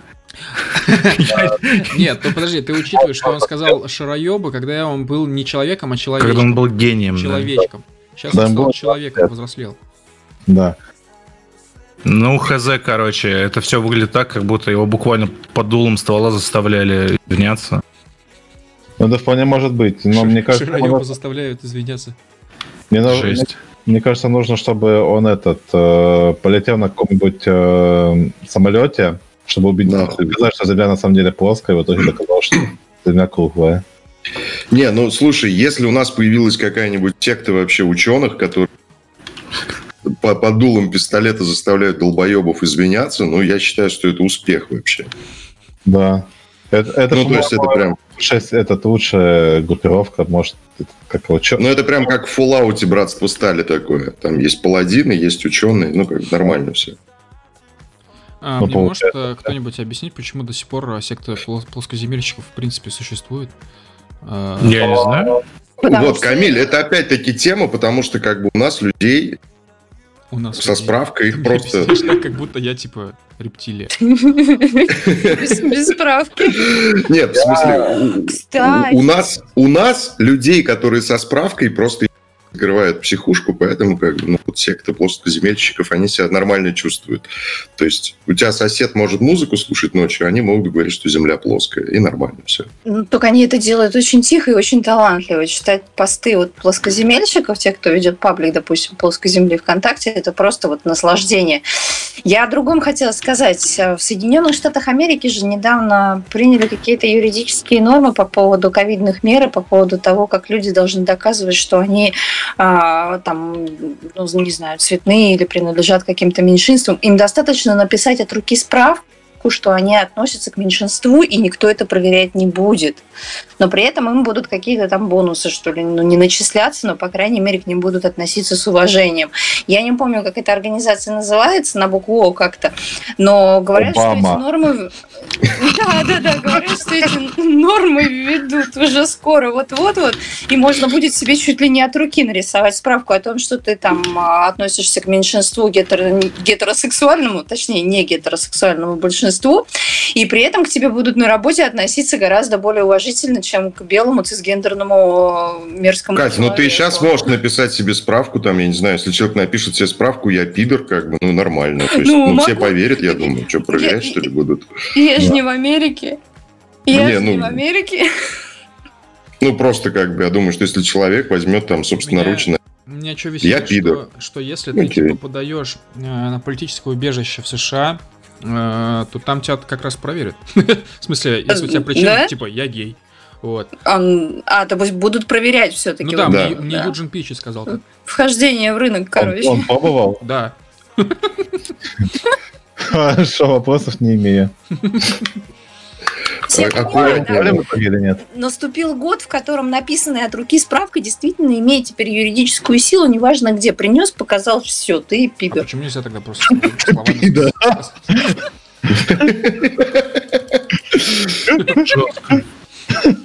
Ты пидор. Ну, юридическая сила имеется достаточно. Достаточно для того, чтобы быть пидором. Не, ну это мы, в общем, а- откатились на 300 лет назад, я так Потому что там Ну вообще как да, бы люди, которые умеют читать, Корням, писать. С ходом там к истокам, я не знаю, в лоно вкатываемся обратно. Не, я в принципе согласен. Если ты вообще умеешь писать, ну, наверное, ты представляешь какую-то юридическую силу. Слушай, а вот, кстати, я хочу сказать, что в последнее время стало наблюдать очень немалое количество людей, которые вместо подписи могут поставить только крестик. И Почему? эта подпись считается... Ну, они не могут писать, у них там инсульты были, они очень старые. Я просто... ну, Мгм. Так получается, что другой подписи от них нет. Есть крестик, поставил крестик, все, юридическая сила твоя подпись... Да, юридическую силу твоя подпись имеет. Продал квартиру, продал свою жизнь, ну, отдал свою... Да время, деньги просто. Не надо тратить А время почему- на... А почему нет-то, собственно? Ну, потому что подпись должна хоть как-то идентифицировать человека, ну, его фамилию хотя бы в соответствии с документом она должна быть. То есть вот если ты открыл паспорт человека, у него одна подпись в документе, а он подписывает крестиком, можно говорить о несоответствии. А вот если ты поставил крестик в паспорте Мгм. и в документе, ты уже действительно верифицировал свою подпись. И никто ничего не может тебе против. Не, ну, Ну, слушай, Кать, я- экспертиза по- Что такого-то? Ты- ты да- даже по крестику тебя, скорее всего, смогут, типа, спалить.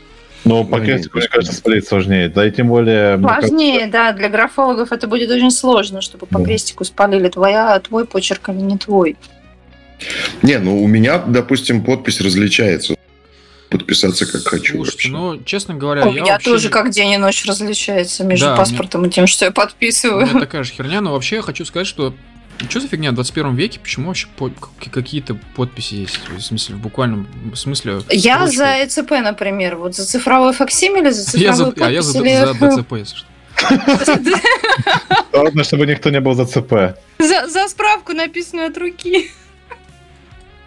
Э, В общем, да, странная тема. И вообще, если вам интересно, э, недавно, э, короче, я регался в Юкассе, так называемая, это бывшая Яндекс Касса, которая теперь часть Сбербанка. И я вообще заметил такую интересную особенность, все, к чему притрагивается Герман Греф, все становится каким-то очень бюрократизированным, просто невероятно. Ну, то есть, сервисы-то, может быть, порой очень удобные, ну, то есть, тот же самый Сбербанк, да, сам по себе банк, именно как вот, типа, Сбербанк онлайн, типа, классная штука, там, типа, всю страну захватила.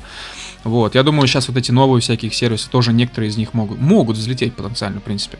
Вот, но ре- регистрация в Юкассе это какой-то тихий ужас, честно вам скажу, потому что, значит, ты подаешь заявку, тебе отсылают документик, ты должен его распечатать, заполнить, подписать, отсканировать отправить назад. Ну, вроде окей. В принципе, ну, ничего такого. Э, Опять же, непонятно, почему нельзя, допустим, просто подтвердить свою личность через Сбер ID, который они недавно запустили. Ну ладно. А, Те говорят, все окей, сейчас проходим проверочку, все, тоси-боси, там это, проверяют, отсылают еще один документ. А, Снова подпиши его, заполни, снова отсканируй, ну, то есть распечатай, отсканируй, отправь снова нам этот скан. Окей, хорошо. И когда это происходит третий раз, уже третий документ, ты уже не понимаешь, что происходит. Типа, что не так? Почему, почему это выглядит именно так? Вот, я не регался именно в Яндекс Кассе, я не знаю, как было в Яндекс Кассе, может быть, было так же. Вот, но что-то мне подсказывает, что такая вся фигня началась именно с э, приходом Сбера. Ну, это потому что Нет, Сбербанк это- очень это- хорошо работает служба безопасности на аутсорсе, поэтому... Экосистема, короче, обновилась в этом году, я тебе точно могу сказать. Я вообще со Сбером не связана, я закрыла карту там уже давно, год как. А, и оплачиваю квартиру я, в принципе, через интернет, потому что это удобно, никуда ходить не надо, в очередь стоять не надо, но все жилищно-коммунальные услуги, в основном, которые ты оплачиваешь не через мобильное приложение, не через QR-код свой, а, оплачиваются через Сберкассу или через вот эти самые Яндекс деньги. Я делаю это через Сбер. И я именно дня 4 назад или 5 где-то поняла, что Сбер обновил свою экосферу до такой, э, экосистему вот до такой ситуации, что мне пришлось заново перерегистрировать свой аккаунт на при оплате э, коммунальных услуг по квартире. Вот в смысле, просто. а, подожди, пожалуйста, а что значит ты через QR-код э, оплачиваешь э, услуги? У На нас на всех твой. квитанциях Да. QR-коды уже давно печатаются. Приложил телефон к квитанции, оплатил все, что хочешь. Да. По всей А, стране. Окей. Пока вы отказываетесь от, от Сбербанка, я впервые за много лет завел карту Сбербанка. А, Да, в общем, что могу сказать? Сама карточка сама по себе симпатичная. Новый офис э, Сбера, или это старый офис, не знаю, но в любом случае они выглядят нормально. Вот. А, Меня, конечно, дико смутил процесс получения карты, опять же. Я пришел туда, Э, Уж не помню всю хронологию, просто расскажу, что было. В общем, значит, мне сказали скачать приложение Сбербанка, я скачал, потом мне сказали сделать очень странную процедуру. В общем, как известно, у Сбера, в отличие от э, того же Тинькова, нету курьеров для доставки карты. Ты должен получать карту в офисе, ну, 21 век. А, И те- ты приходишь, скачал приложение такое, тебе говорят, вот сейчас введите вот такой код. Тырым-пырым, там, значит, кликаешь, ну, указываешь код в поиске по транзакциям, нажимаешь Enter, э, и тебе говорят, типа, сейчас приложение вылетит. Это, и выдаст ошибку. Это нормально. Я такой, ладно, хорошо. Оно вылетело. Вот. Я такой, оно вылетело, все. Они такие, да, запускайте снова. Я запускаю, они такие, так, теперь вот идите, типа, в такой-то раздел. Это специальный раздел. А я-то не дурак, я вижу, что там, типа, написано для разработчиков. Вот, на этом разделе. Ну, типа, dev mode, знаешь.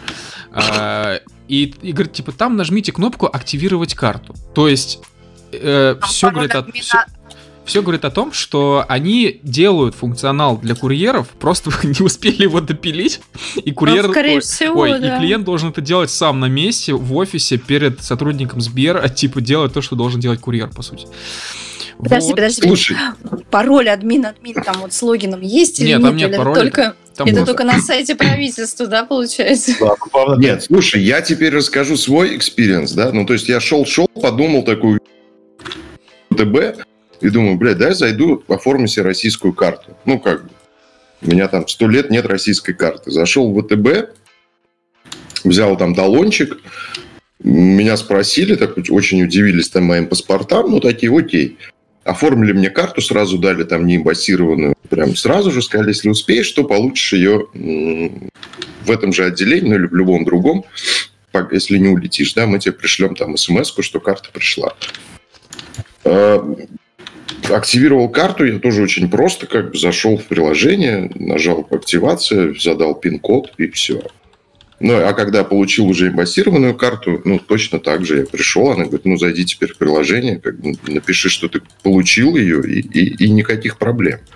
Подожди, а ты получал, типа, карту по э, иностранному паспорту? Нет, по российскому. А, а, понял, понял. Ну, короче... Ну, вот... в смысле, он загран, он без прописки, без ничего, ну, то есть... Ну, как а, то есть прям по заграну, нифига, я не знал, что так можно.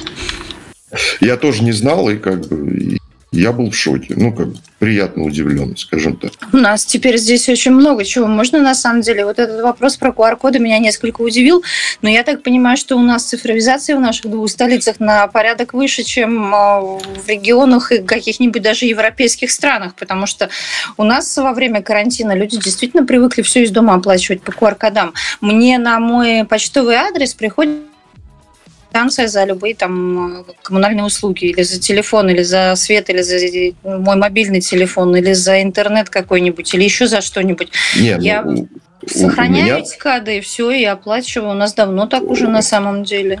Не, мне приходят, ну, как бы обычные нормальные бумаги да, я их просто оплачиваю. Ну, да. ну либо я до этого говорю. А у нас на, на обычных вот этих бумажках нормальных печатают именно QR-коды, чтобы мы пришли к банкомату, подставили эту бумажку или к телефону и оплатили без очереди, чтобы можно было, не сходя с места со своего дивана, грубо говоря, расплатиться со всем этим.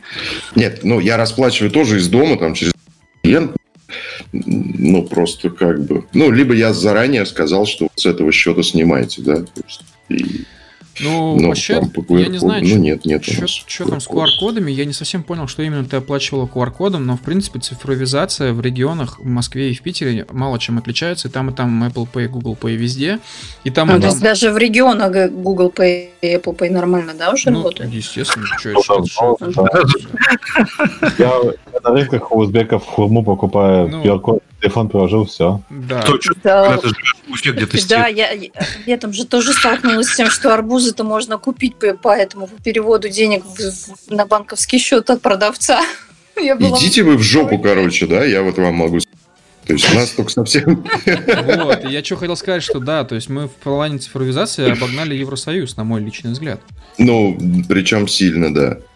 А, Причем, э, ладно, там понятно, Google Pay это вообще не новость. А, у нас, в принципе... Ну, у нас новость, да? Ну, просто. Ну вот, типа цены на интернет, цены на мобильную связь, плюс еще получение там карты через курьера, как минимум. Вот, я не знаю, всякие э, стоечки самообслуживания в магазинах, в супермаркетах, но я думаю, что в Евросоюзе это тоже есть. Э, всякие вот но эти, мало. опять же, Google Pay, Apple Pay, QR-коды. Кстати, QR-коды в России, в принципе, действительно почему-то стали очень популярны.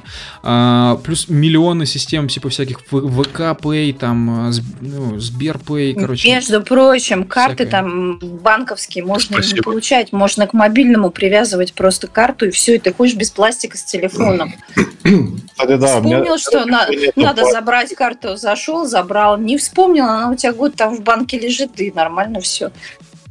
Ну, короче, идите в жопу, вот я что могу сказать. То есть у нас настолько ковидом, ну, появилось вообще, то есть написали, что лучше оплачивать без, ну, как бы с карты, чем э, наличными, да. То есть два года назад. Ты должен радоваться этому. Ну, я, в принципе, радуюсь, но относительно, да. Слушай, есть... а как у вас дела обстоят с доставкой еды? Ну, типа, вот у нас вот, э, ну, вот как я Да я охуею, никак. А, окей. Ну, правда, ну, никак. Ну, просто, чтобы вы понимали, а, я частенько рассказываю про то, как там в самокате что-нибудь заказываю с 15-минутной бесплатной доставкой. Или там в Сбермаркете из метро заказываю. В жопу, Камиль, идите в жопу. Да, Демс. Ну, ну, ну, это как бы нереально. То есть, э, насколько я знаю, сейчас там в Берлине запустился стартап, который э, за, ну, еду тебе привозят в течение 15 минут, но это только в Берлине, и как бы у них очень ограниченный выбор продуктов. Не, А, ну, так ты можешь... В 15 минутах доставок, да, ограниченный выбор продуктов, но в принципе в том же самокате есть все, что тебе нужно для жизни. Даже батарейки. Ну, Не знаю, Ну, можно в перекрестке впрок заказаться на неделю, закупить себе килограмм. так, все, давайте мы закроем эту тему, как бы, и не- я Давайте себя чувствую порадуемся. ущербным вообще. Нет, почему? Почему ты себя чувствуешь ущербным, брат? Это, Объясни. это Ну, потому что у это- меня этого нет. А, И а- что? а зачем тебе технологии типа Reject Modernity, Become Human? То есть, подумай, счастливые немцы Да. двигаются, не сидят дома, ходят ногами. Они смотрят вокруг, они видят на свою страну, что происходит, им все нравится, понимаешь? Как только... Какие немцы? Ну, турки, ты понял, да. То есть, как только Понимаешь, русские оторвут свои, как только русские оторвут свои глаза от телефонов и начнут смотреть по сторонам. В То общем, есть нам власти не хотят да? этого.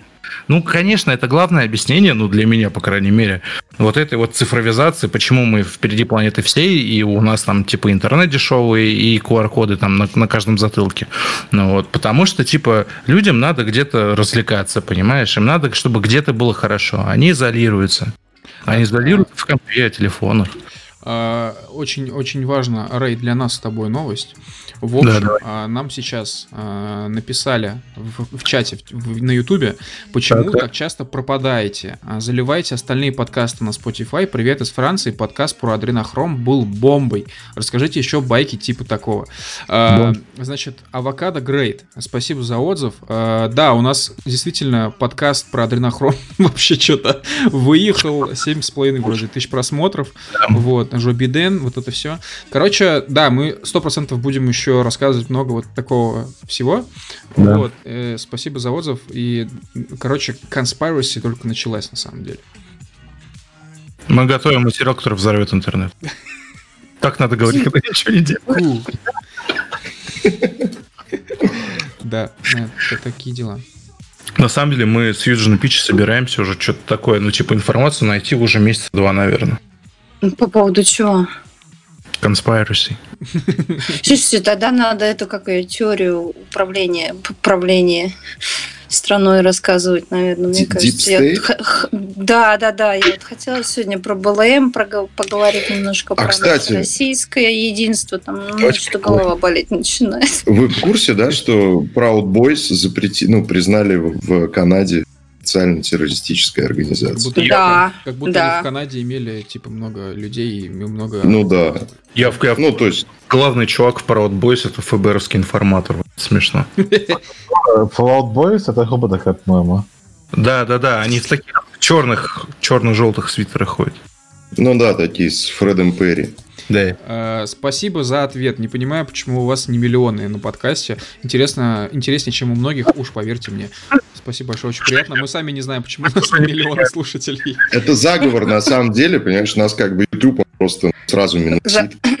За- Поэтому Короче, делают что- такой. то, что прерывается, это тоже как бы заговор, все. Ну, то есть самое интересное пропадает. Самом Понимаешь, деле. у нас происходило усиление. То есть мы, во-первых, предугадали э, со стопроцентной вероятностью победу Джо Байдена. Вот, Абсолютно. победу педо-лобби в Америке. Вот. И мы, когда это все произошло, мы усиливались. Вот. Сейчас мы продолжаем пока усиление. И чтобы вы понимали, я сейчас сижу, сжав кулаки. И Вот. усиливают. Да, я усиливаюсь. Вот, так что скоро, скоро все расскажу. Так, а кого мы в итоге усиливаем? Э, Себя. А, Имея больше. И А, проволочку на э, Камилевском щитке. Да, да. Слушайте, я, я что хотел сказать? А, Джо, Джо Биден 2020. Да. А, я что хотел сказать? А, в Туле в аренду сдается человек всего за 689 рублей в сутки. Это что такое? Я просто сейчас вспомнил, что мы про Узбека говорили, что он полторы тысячи рублей стоит. Вот. Движок, можешь пояснить, пожалуйста? А, ну, мне кажется, чувак э, протестует против прожиточного минимума. Или как вот там правильно. А, сейчас, как же это, минимальный размер, размер оплаты труда, вот. И, наверное, чел посчитал, типа, 22 рабочих дня разбил на 12, 12 тысяч разбил на 22 рабочих дня, и получилась такая сумма. А, И про- Знаете, коллеги, э, в общем, да, я нашел эту новость. Э, Значит, там фотография, скриншот, типа, э, лот на Авито, аренда человека 689 рублей. Э, Дивин 3 Лебедев, его зовут, этого продавца. В общем, э, судя по его фотографии... Т- э, Торговец черным деревом. Судя по фотографии, Себастьян Перейра. в общем, такие обычно люди действительно такой, всякой, такими акциями занимаются. Я вас скинул э, ссылку в чат на ютубе, вот, можете заценить. Вот. Мне кажется, он похож, знаете, типа на, не знаю, сторонника Алексея Венедиктова такого. Слушай, а этот... э, А, ну да, кстати, кого-то мне напоминает. По-моему, Юджина Пичи немного напоминает, не? Есть такое, кстати, да, действительно.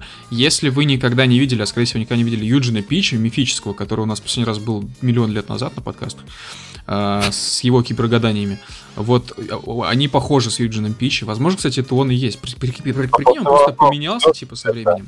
Флюс у него, я не знаю. Че, снюс? Флюс. Ну, снюс, ну, закинул себя под чокол. Куда там снюс закидывает? Рейд, ты лучше знаешь, расскажи, пожалуйста. Про снюс я очень мало чего знаю про снюс. Ну, короче, за- закинул себе под, под губу или под щеку снюс, и вот у него щека раздулась. Главное не за щеку. Ну, Ну, там у него такого размера щека, что он и за щеку может закинуть что-нибудь себе. Бля. Пару так- закладок. Жесткий буллинг сейчас пошел.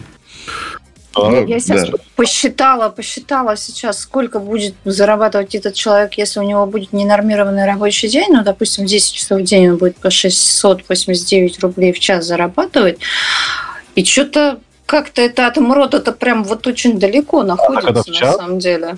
Да, это 689 рублей в час у него тариф. День. А, в час? Нет, это в час. А, ребят, я бы хотел уточнить, правильно ли я понимаю, что если сложить все налоги, скрытые, открытые, НДСы, НДФЛы, а, налог на имущество, там, на, ну, на, на недвижимость, это все, то А, в час? Слушай, ни хрена себе. то, то получается, что типа э, мы должны платить примерно там плюс-минус 40 или 50 процентов дохода, да, да, да. Да. Вот. А, при этом у нас МРОД сколько сейчас? Мало. 12, по-моему, где-то. Размер 12 МРОД 790, что-то такое. в России. Так, 12 792 рубля. То есть, Ой, соответственно, 92 рубля, простите, я на 2 ошиблась. То есть из 12 тысяч 70, сем- точнее, 792 рублей мы должны платить 6, 3, 300, там, с чем-то 45 на налоги. Да. То есть, Нет, получается- Нет, это уже за вычетом налогов МРОД. да. А, да? А, ну, Да. Не, ну, Камиль, на самом деле ты прав. Именно так и есть. ну, просто, Просто- действительно же у многих людей зарплата маленькая, типа 15 тысяч. Ну да, они типа до, до налогов, у них как бы 15 тысяч это им на руки выпадает зарплата, а они что еще НДФЛ там, наверное, не платят, из них платит работодатель, и плюс еще Нет, ну, в эти... смысле не платят. Это они как бы по сути платят, просто за них это делает работодатель, а деньги-то их. Да, но, на- но на руки-то им выпадает пятнашка. А, ну да, да. Что-то я, да. В любом случае есть куча скрытых налогов, о которых ты не знаешь. То есть я всегда был и буду топить за американскую систему в этих супермаркетах, знаешь, когда тебе написана цена до налогов, костя сколько с налогами. Но мне а кажется, смысл какой? Россия тогда очень быстро к краху придет, ну, типа. Смысл в том, что ты будешь знать, сколько ты будешь платить налогов. Он очень просто. Ну, ты, ты и так можешь посмотреть, сколько ты платишь. Ну? Ты же всегда видишь, да, сколько ты платишь. Да, но обычно на, ну, на эту сумму люди не, это, не обращают внимания совершенно. Ну, так это проблема Понимаете, человека, который к финансовой у- грамотности Сейчас так у относится. НДФЛ идеальный UX, если вы государство. Потому что человек не делает усилия при его выплате, а сколько ты заплатил по НДФЛ, вообще далеко не каждый смотрит, и далеко не каждый знает, и просто-напросто не каждый задумывается. да, а я если- понял. Если- это есть Да, да, а если человек будет каждый год сам типа, сидеть с бумажками там работать, типа раз в год выплачивать НДФЛ, а это Ну как вот бы... самозанятые начинают это понимать уже, потому что они сами рассчитывают, Ну, они подождите. заплатить налогов. Подождите, но я вам могу сказать, что, ну, окей, я, допустим, вижу там в конце года, сколько я заплатил налогов со своей зарплаты. Ну, боль у меня это вызывает, а, но а, а что ты можешь изменить-то? А, Ну, нет, я- ну я тогда просто- у тебя просто появляются вопросы. У тебя появляется сама фраза «Я налогоплательщик». Почему то-то? Почему то-то? Почему вот А, вот? Самая дефолтная фраза, так это за меня налоги работодатель платит. То есть, Нет, на самом деле, я тебе могу сказать, это появится куча вообще абсолютно левых людей, которые будут ну, нажимать две кнопки, платить за человека НДФЛ, потому что, ну, я думаю, 50% просто как бы сами не смогут это сделать.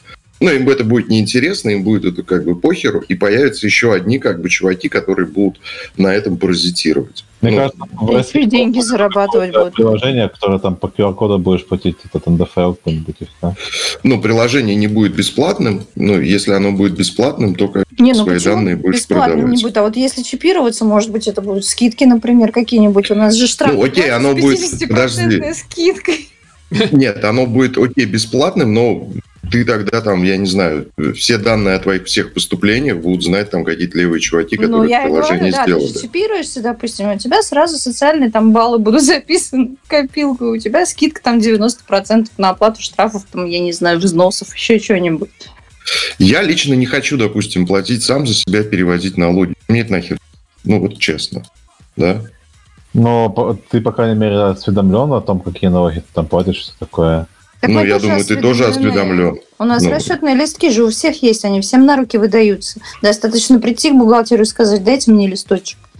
Все обычно ходят бухгалтеры этот листочек. Ну, не знаю, мне кажется, ну, нет никакой большой проблемы в том, чтобы э, люди сами НДФЛ платили и все такое. Ну, я, Ну, допустим, это большая проблема. Нет, ну, это очень слушай, большая, да, ну, проблема, я, я, НДФЛ согласна. я НДФЛ плачу каждый, ну, типа, каждый месяц, раз в несколько месяцев плачу НДФЛ фиксированный. Как, ну, я, правда, как мигрант плачу, но тем не менее, А что Типа, мне- фиксированный НДФЛ?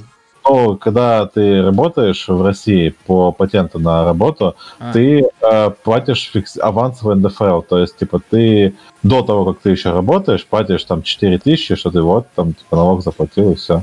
а, Сиди ровно. Вот. Ну, то есть ты дешевле обходишься государству, ну, как бы работодателю, чем как бы обычный человек. Нет, Ну, просто, типа, э, э, работодатель сам этот НДФЛ не платит, но вообще, да, получается, я дешевле чуть Да, но при этом у нас э, людей с патентом типа не очень любят брать на работу. Да. Почему? Ну, палка о двух концах. Ну, потому что, типа, головняк, на самом деле, это все. Надо и оформляться, и проверка может прийти, ну, в общем. И, типа, чувак может куда-то свалить внезапно. Или его депортируют куда-нибудь. Но это, по большей части, к челикам, у которых проблемы с документами относятся, но... Не знаю, лично мне пока никаких проблем не было с с на работу. Ну, то есть ты приходишь и говоришь, я хочу получать 20 сом, а приходит русский чувак, ну, как бы гражданин России, говорит, я хочу получать 20 и работодателю тупо выгоднее тебя нанять, потому что как бы ты сам платишь там свой НДФЛ 4000, либо даже если он будет за тебя его платить, то ему это будет выгоднее. А, нет, там, по-моему, есть какой-то вычет, э, что работод... раз я плачу типа патент, то это ну, за патент плачу, то работодатель просто чуть меньше платит сам. Так-то он мне по факту дол- обязан это на руки выдавать, и я там типа сам платить должен. Но обычно, обычно э, патент это скорее недостаток, чем преимущество при на работу. Поэтому Я не понимаю, почему, если как бы работодателю ты обходишься дешевле. Ну, правда, окей. Ну как А раз потому что, потому, что, потому что, во-первых, э, патенты чаще всего используют челики, у которых, э, ну, короче, никаких других вариантов нету по использованию этих, э, всех штук. И второй момент, это челики используют чаще всего из Средней Азии. Челики, допустим, в какой-нибудь Беларуси, Украины, они обычно нелегалом работают в черную, и все. И вообще никаких налогов не платят. Да. окей.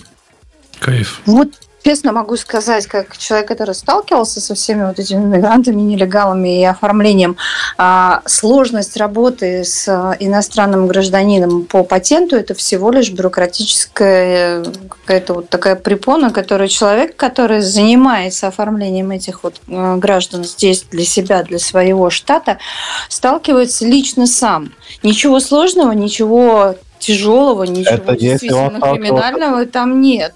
Если он не для- сталкивался с этим раньше, но если он сталкивается, типа, для него это в новинку, он типа подумает, а нахер это мне вообще надо? Не, ну, смотри, Ты приходишь на работу, вот ты приходишь как работник э, кадрового, допустим, отдела, к тебе приводит иностранца. Твое дело его правильно при- принять правильно направить, рассказать ему, что он должен, кому он должен, и как это нужно сделать оформить действительно легально.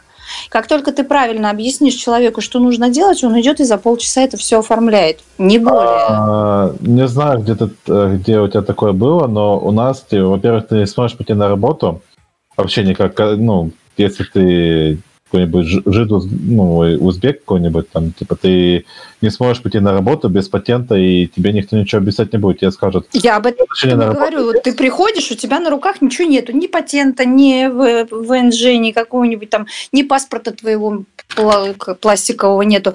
Тебе кадровик должен сказать, вот показать список твоих действий, документов, которые у тебя должны быть на руках, направить тебя в организацию, которая тебе это сделает.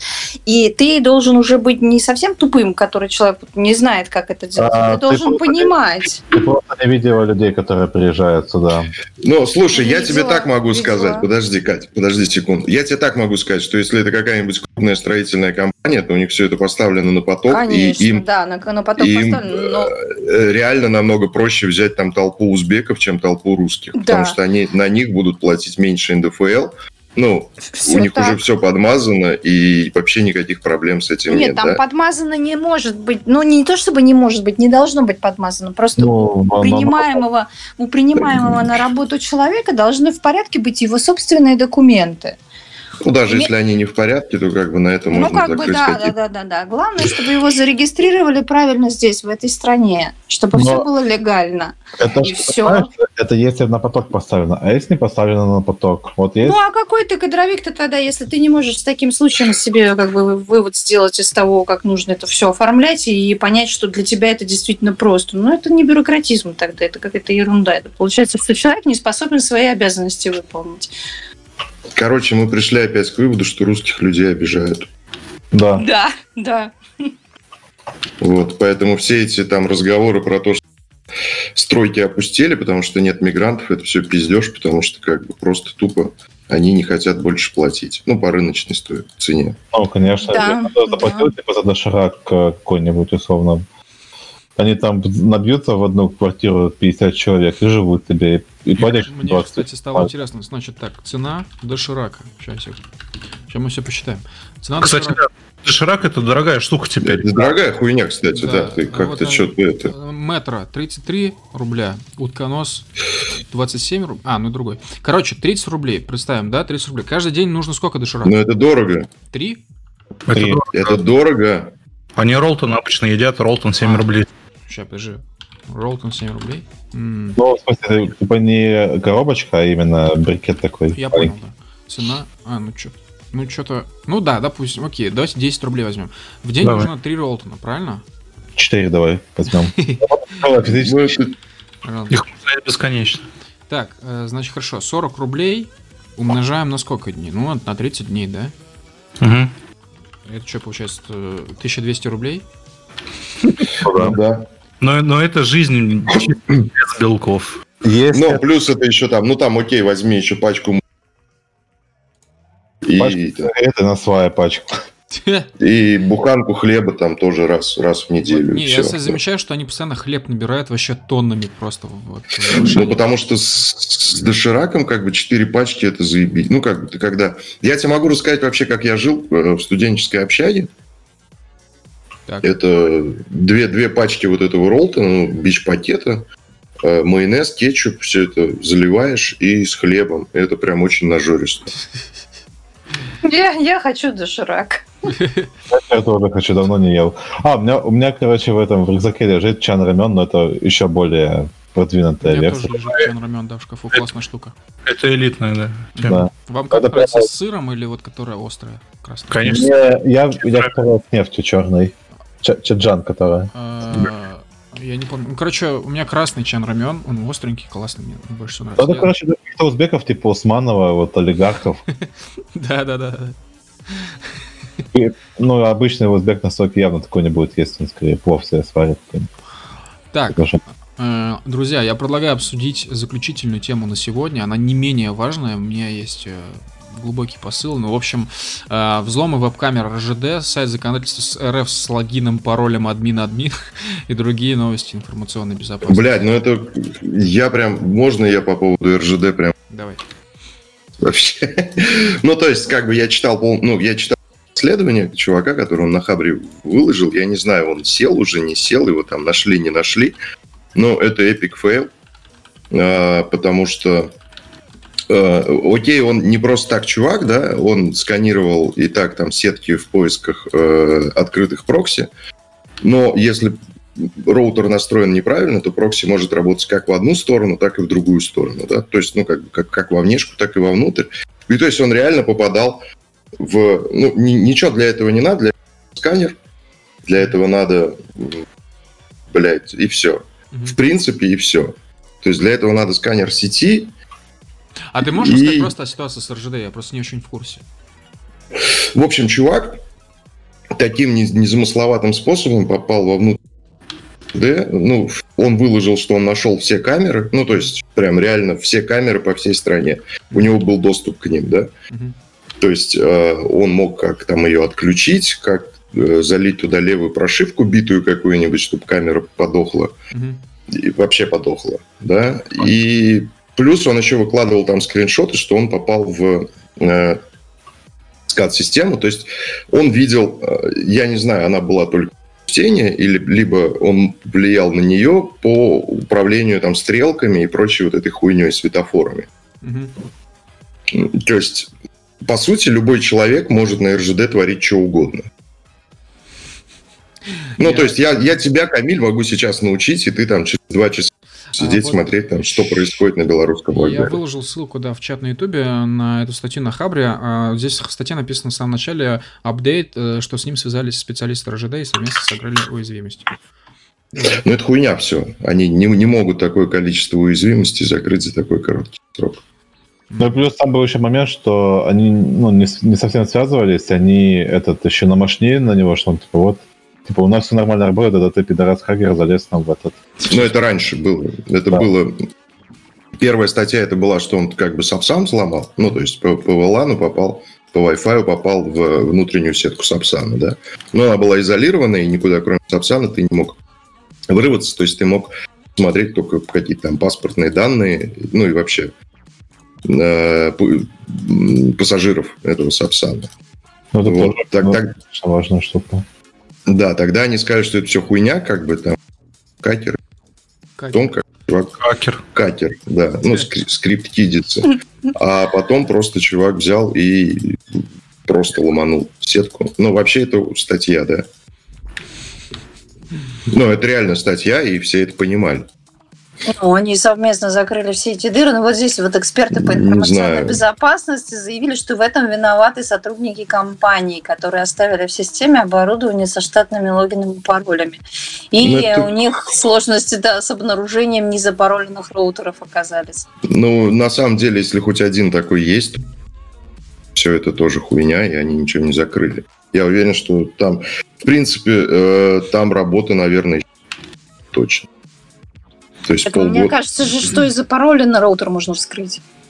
Ну, чувак вообще на микротиках э, реализировался, то есть он искал специально там дыры на микротике, они известны, они не все обновлены, но, блядь, это, ну, это серьезно очень такая трудоемкая хуйня. Даже если ты знаешь, где тебе надо что обновлять, это трудоемко. А там, я подозреваю, половину они просто не знают, где что у них есть, потому что РЖД – это гигантская структура. А, Вот. Да, и вторая новость. А, Значит, есть такой замечательный сайт право.gov.ru. Вот. а, Сайт законодательства Российской Федерации. Я, к сожалению, пока не совсем понял, а, как для Как работает законодательство Нет, Российской для каких вещей он существует, но окей. В общем, а, ну я так понимаю, он для, нужен для поиска, видимо, зака- ну, как бы всяких актов, нормативных документов и так далее, и так далее. Вот. Ну, типа, это база знаний, скажем, э, законодательства Российской Федерации.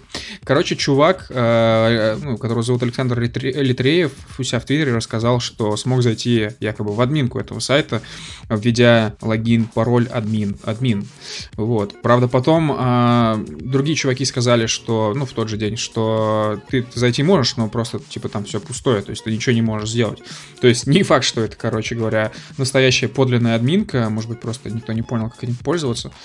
Вот. Но факт остается фактом. Это вполне возможно сделать. Я думаю, что однажды, прошлым летом, Путин зашел в админку этого сайта и поменял Конституцию Российской Федерации. Вот. Вау. Да. Да. И не побоялся об этом, прям честно сказать. Еще и люди проголосовали за то, что это нормально. В смысле, Путин хакер, что ли? Да, да, да. То есть вернул в библиотеку, взял одну книжку, вернул в библиотеку другую книжку, и об этом не постеснялся сказать. Вообще, я бы что хотел сказать. Эм, очень мало людей на самом деле заботятся о своей кибербезопасности. Нет никакого универсального, конечно, метода, ну, как бы затереть все свои следы в интернете, да и это уже, если вы уже, ну, если вы когда-то попали туда незащищенным, зарегались в соцсетях и так далее, уже поздно сейчас об этом задумываться. Но вообще люди реально, типа, совершенно вот порой, ну, типа, doesn't matter, типа, вообще похер им, они не, не думают. Например, вот самый банальный Самый банальный пример это люди регаются в, телеге, да, и разрешают телеге полностью сканировать их телефонную книжку. Спрашивается, зачем это вообще, в принципе, телеграмма? То есть, да, вроде как удобство найти там контакты и так далее, но ну, на самом-то деле это действительно удобство или может быть что-то другое. А, тоже касается разных инстаграмов, типа давайте мы а, зачекаем вашу телефонную книжку, и не только. Тоже касается фейсбука. А, и... Что? Ну, подожди, Facebook как бы... Цукерберг признал, что они чекают, они собирают имена файлов, угу. Что они, ну, они собирают всю информацию, которая только быть вообще. Ну, то есть... Да, да. И на самом деле, типа, о людях информации в интернете вообще море. Вот есть такая замечательная вещь, э, когда Навальный позвонил ФСБшнику, настоящему, не настоящему, непонятно, но когда он позвонил ему и, в, и вообще в целом выкатил все это расследование про ФСБшников, многие такие, ой, а как это он пробил, как это он сделал, это вообще сделать невозможно. Я не знаю уж, как они пробили, получили базу э, билетов, а, а, авиабилетов. А, ну, я думаю, что это все на изи делается. Но откуда они взяли телефонные номера и поняли, что это действительно типа ФСБшные номера, тут вообще все просто. То есть вы берете, набираете в поиске по телеграмму. Вот сейчас уникальный гайд, может не, не все просто знают. Набирайте в поиске по телеграмму. А, Глаз Бога. Все. Вы приехали. То есть это... Платите подписку на месяц и кайфуете. Да, это замечательный бот, э, который разработан какой-то там службой кибербезопасности, в общем, которая э, ну, это, э, через этого бота по номеру телефона, по логину, по паролю можно пробить кого угодно. Э, ну, как правило, если, если этот человек есть в базе, его логин где-то зафиксирован. Вот. Самая жесть, это то, что недавно я просто вот в качестве, скажем, исследования э, ввел один номер телефона там и увидел, что не то, не то, что мне выдало ФИО или там соцлогины, это вообще пофиг, не так уж и страшно ну, неприятно, конечно. А, там еще вывела а, последние, значит, парковочные места у автомобиля. Вывела, сколько у человека, в принципе, на него автомобиле было зарегистрировано. А, вывела, как он записан у людей в телефонной книжке. Ну, то есть, это, человека на самом деле можно отследить. Э, вот в таком случае, если он реально везде присутствует, вот в глазе Бога. Э, банальный пример, как это И мы прервались.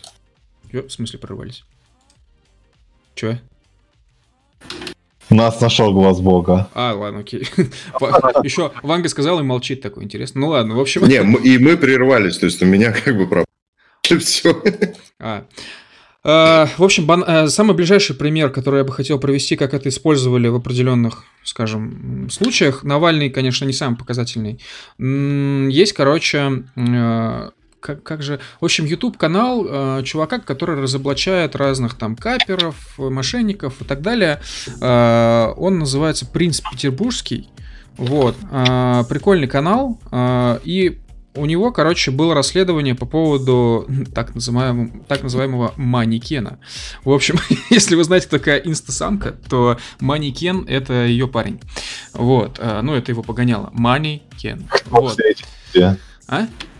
Кто все эти люди. Ну, да. В общем, э, Манекен, я уж там не помню всю историю, то ли у Манекен деньги задолжал этому принцу петербургскому, то ли что. Ну, в общем, он просто пробил его через глаз бога, посмотрел, где машина последний день, э, последний раз появлялась, его машина. И вот просто, по сути, по этим данным э, ну, его и нашел.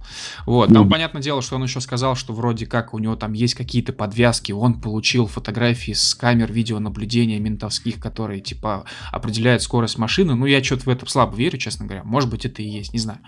Вот. Но через глаз бога вполне можно следить человека, да. То есть, если он, допустим, каждый день появляется на одном и том же месте, в смысле э, парковочном, э, то, пожалуйста, вот, э, бот вам дает эту информацию, вы просто приходите в определенное время, ну, заранее прочекав, когда машина там появляется, все, все, вы нашли человека. Подписка стоит. 250 да. на месяц, что ли, типа? Они делают скидосы, я вот под Новый год купил с скидкой процентов 40, на что-то там полгода, по-моему. Сидеть, если Да, еще момент. Э, Как, в принципе, сейчас устроена э, работа информационного, ну, отдела кибербезопасности, скажем так, МВД и все, что с этим связано, и ФСБ в том числе. Э, Один из самых удачных методов, э, которые они сейчас в своей работе используют, если нужно кого-то ломануть, да, например, ломануть, получить какие-то переписки, и в телеге то же самое, и не только в телеге, само собой. Э, Они просто приходят к оператору с какой-то то ли доверенностью, то ли что, говорят, что я потерял сим-карту, вот, э, нужно ее восстановить. Они восстанавливают номер на себя, вот, э, и все, получают доступ, по сути, ко всему, что есть у человека, поэтому, поэтому, вот номер телефона это очень слабая штука. Э, я бы, наверное, конечно, посоветовал бы иногда менять номера телефонов, а уж, конечно, наверное, самый идеальный варик это воспользоваться каким-нибудь сервисом типа proval.com, 2O, э, купить там какой-то виртуальный номер телефона. Э, Просто всегда есть опасность, что номер, ну, типа, внезапно возьмет и аннулируется, хрен же знает, и вы потеряете доступ. Такое тоже может быть. Вот. Но, в общем, желательно взять какой-нибудь номер телефона, которому у того же самого ФСБ нет доступа, то есть речь идет об иностранном операторе. И тогда вы уже как минимум действительно сделаете огромный шаг к тому, чтобы стать более, скажем, защищенными вот в мире интернета и в мире конфиденциальности и ваших данных. Э, такие дела. Так зловеще звучало все это под конец. Как? Что? Зловеще. А, Всё. ну да, да. Ну, к сожалению. украдут ваши номера, переписки, нюдисы, дикпики узбекские. Это, а, а, а, а что делать тогда с ФЗ-264 о забвении? Чего? э, нет, ну да, но Ну нет, он не работает, да, я типа. поняла. Ну, Понимаешь, я так понимаю, что право на забвение это такая штука, которая создана для, не, э, для простых смертных. Объясняю мысль. Ты депутат, э, воспользовался правом на забвение, и тебя не, не могут найти просто вот в публичных базах данных, типа э, интернет-сервиса Google. Э, Типа такого. Мне кажется, это больше для такого. А а вообще... Ну, я так понимаю, что для должностных лиц это работает исключительно через суд, а так-то для физических лиц обычных это очень даже полезная штука, можно удалить все данные в себе. Э, Вообще, я еще хотел бы добавить, что полного удаления, полное удаление это штука такая. То есть это еще бывает иногда Но оно не существует, мне кажется, да, потому что на сервере ты логи все равно не удалишь. А, Информацию как таковую и доступ к ней может быть сотрут, а все данные будут все равно храниться у провайдера. Знаете, я вам так скажу, инсайдерскую очень информацию, мне просто так сказали однажды, это по мнению того человека, вот, это может быть неправдой, но в первые несколько недель, когда сервис Яндекс.Драйв запустился, по словам этого человека, его мнения, эм, люди иногда просили удалить э, их аккаунты из системы, и э, Яндекс эти аккаунты не удалял. Это все по информации того человека, она не очень непроверенная, я ей не верю. Вот. Э, то есть это просто типичный пример того, как работают действительно все эти штуки с удалением данных. То есть просто не было такой технической возможности, согласно данным того человека. Вот. Мне И кажется, что да, мне кажется, что он прав, что технически правильно это никто у нас не это понимаешь, во что все упиралось? Тот человек мне сказал, что э, просто не допилили такой функционал удаления аккаунта. Ну, Да, И Ну, вот как у нас с блокировкой Телеграма произошло. Блокировать велено, а заблокировать невозможно. Поэтому полстраны заблокировалось, а Телеграм работает. Вот так и тут, наверное. Вот такая история. Поэтому, ну, что могу сказать, э, друзья, будьте бдительны. Не, не ходите в интернет. Да, будьте аккуратны. И вообще вот эта штука с митингами, конечно, митинги это хорошо и классно, но я думаю, что митинги хорошо и классно в регионах, где пока что нет... Не-не, Камиль, На каждом углу нет камер, где я хотел сказать. на 31 числа сидите дома, как бы, Да. спокойно и вообще. Пейте чай с, вареньем- с вареньем. Ну, да, наверное, да. Ну, ли- либо на свой собственный риск. Я точно никуда не иду, если что. Не, не надо на свой собственный риск, просто сидите дома, пейте чай с вареньем. Все. Нет, ну, в снежки-то можно выйти во двор поиграть или опасно? Кое-кто уже поиграл, потом говорили, класс выбили. Не, я не знаю, у меня все равно как бы самоизоляция недельная после того, как я прилетел, поэтому... Так а тебе-то что идти? Просто нету самоизоляции. Ты, ты, ты уже приехал в Россию Навального. Ну, упаси господи, слушай. Да, еду не заказать. А. Ладно, друзья, я предлагаю на этой замечательной ноте завершаться. Кто что думает? Можно? Давай. Никто не против. Всем спокойной ночи. Всё такого. Да. Ладно, друзья, Да. всем спасибо, что были с нами. А, Запись этого подкаста, как и всех а, будущих и предыдущих подкастов, а, есть у нас в Spotify, в iTunes, Яндекс Музыке, Google подкастах и Анхоре. А, Да, еще, еще самое важное, есть и ВК в том числе, но только поздний вечер. А, Те, кто в следующий эфир, допустим, не сможет присутствовать в реальном времени, вы потом пос- сможете послушать в записи. Если вам что-то очень понравилось в этом подкасте, вы также сможете послушать это в записи. Вот, спасибо, что слушали, были с нами, а, подписаны на нас, читайте нас. Вот, я надеюсь, что в ближайшее время мы вас порадуем очень классным, сочным и крутым контентом, потому что мы как раз вот-вот только-только вышли из новогоднего анабиоза. Все, давайте, друзья, спокойной ночи и всем удачного воскресенья. Спокойной ночи. Да. Всем, всем счастливо. Пока-пока. Всем спокойных снов.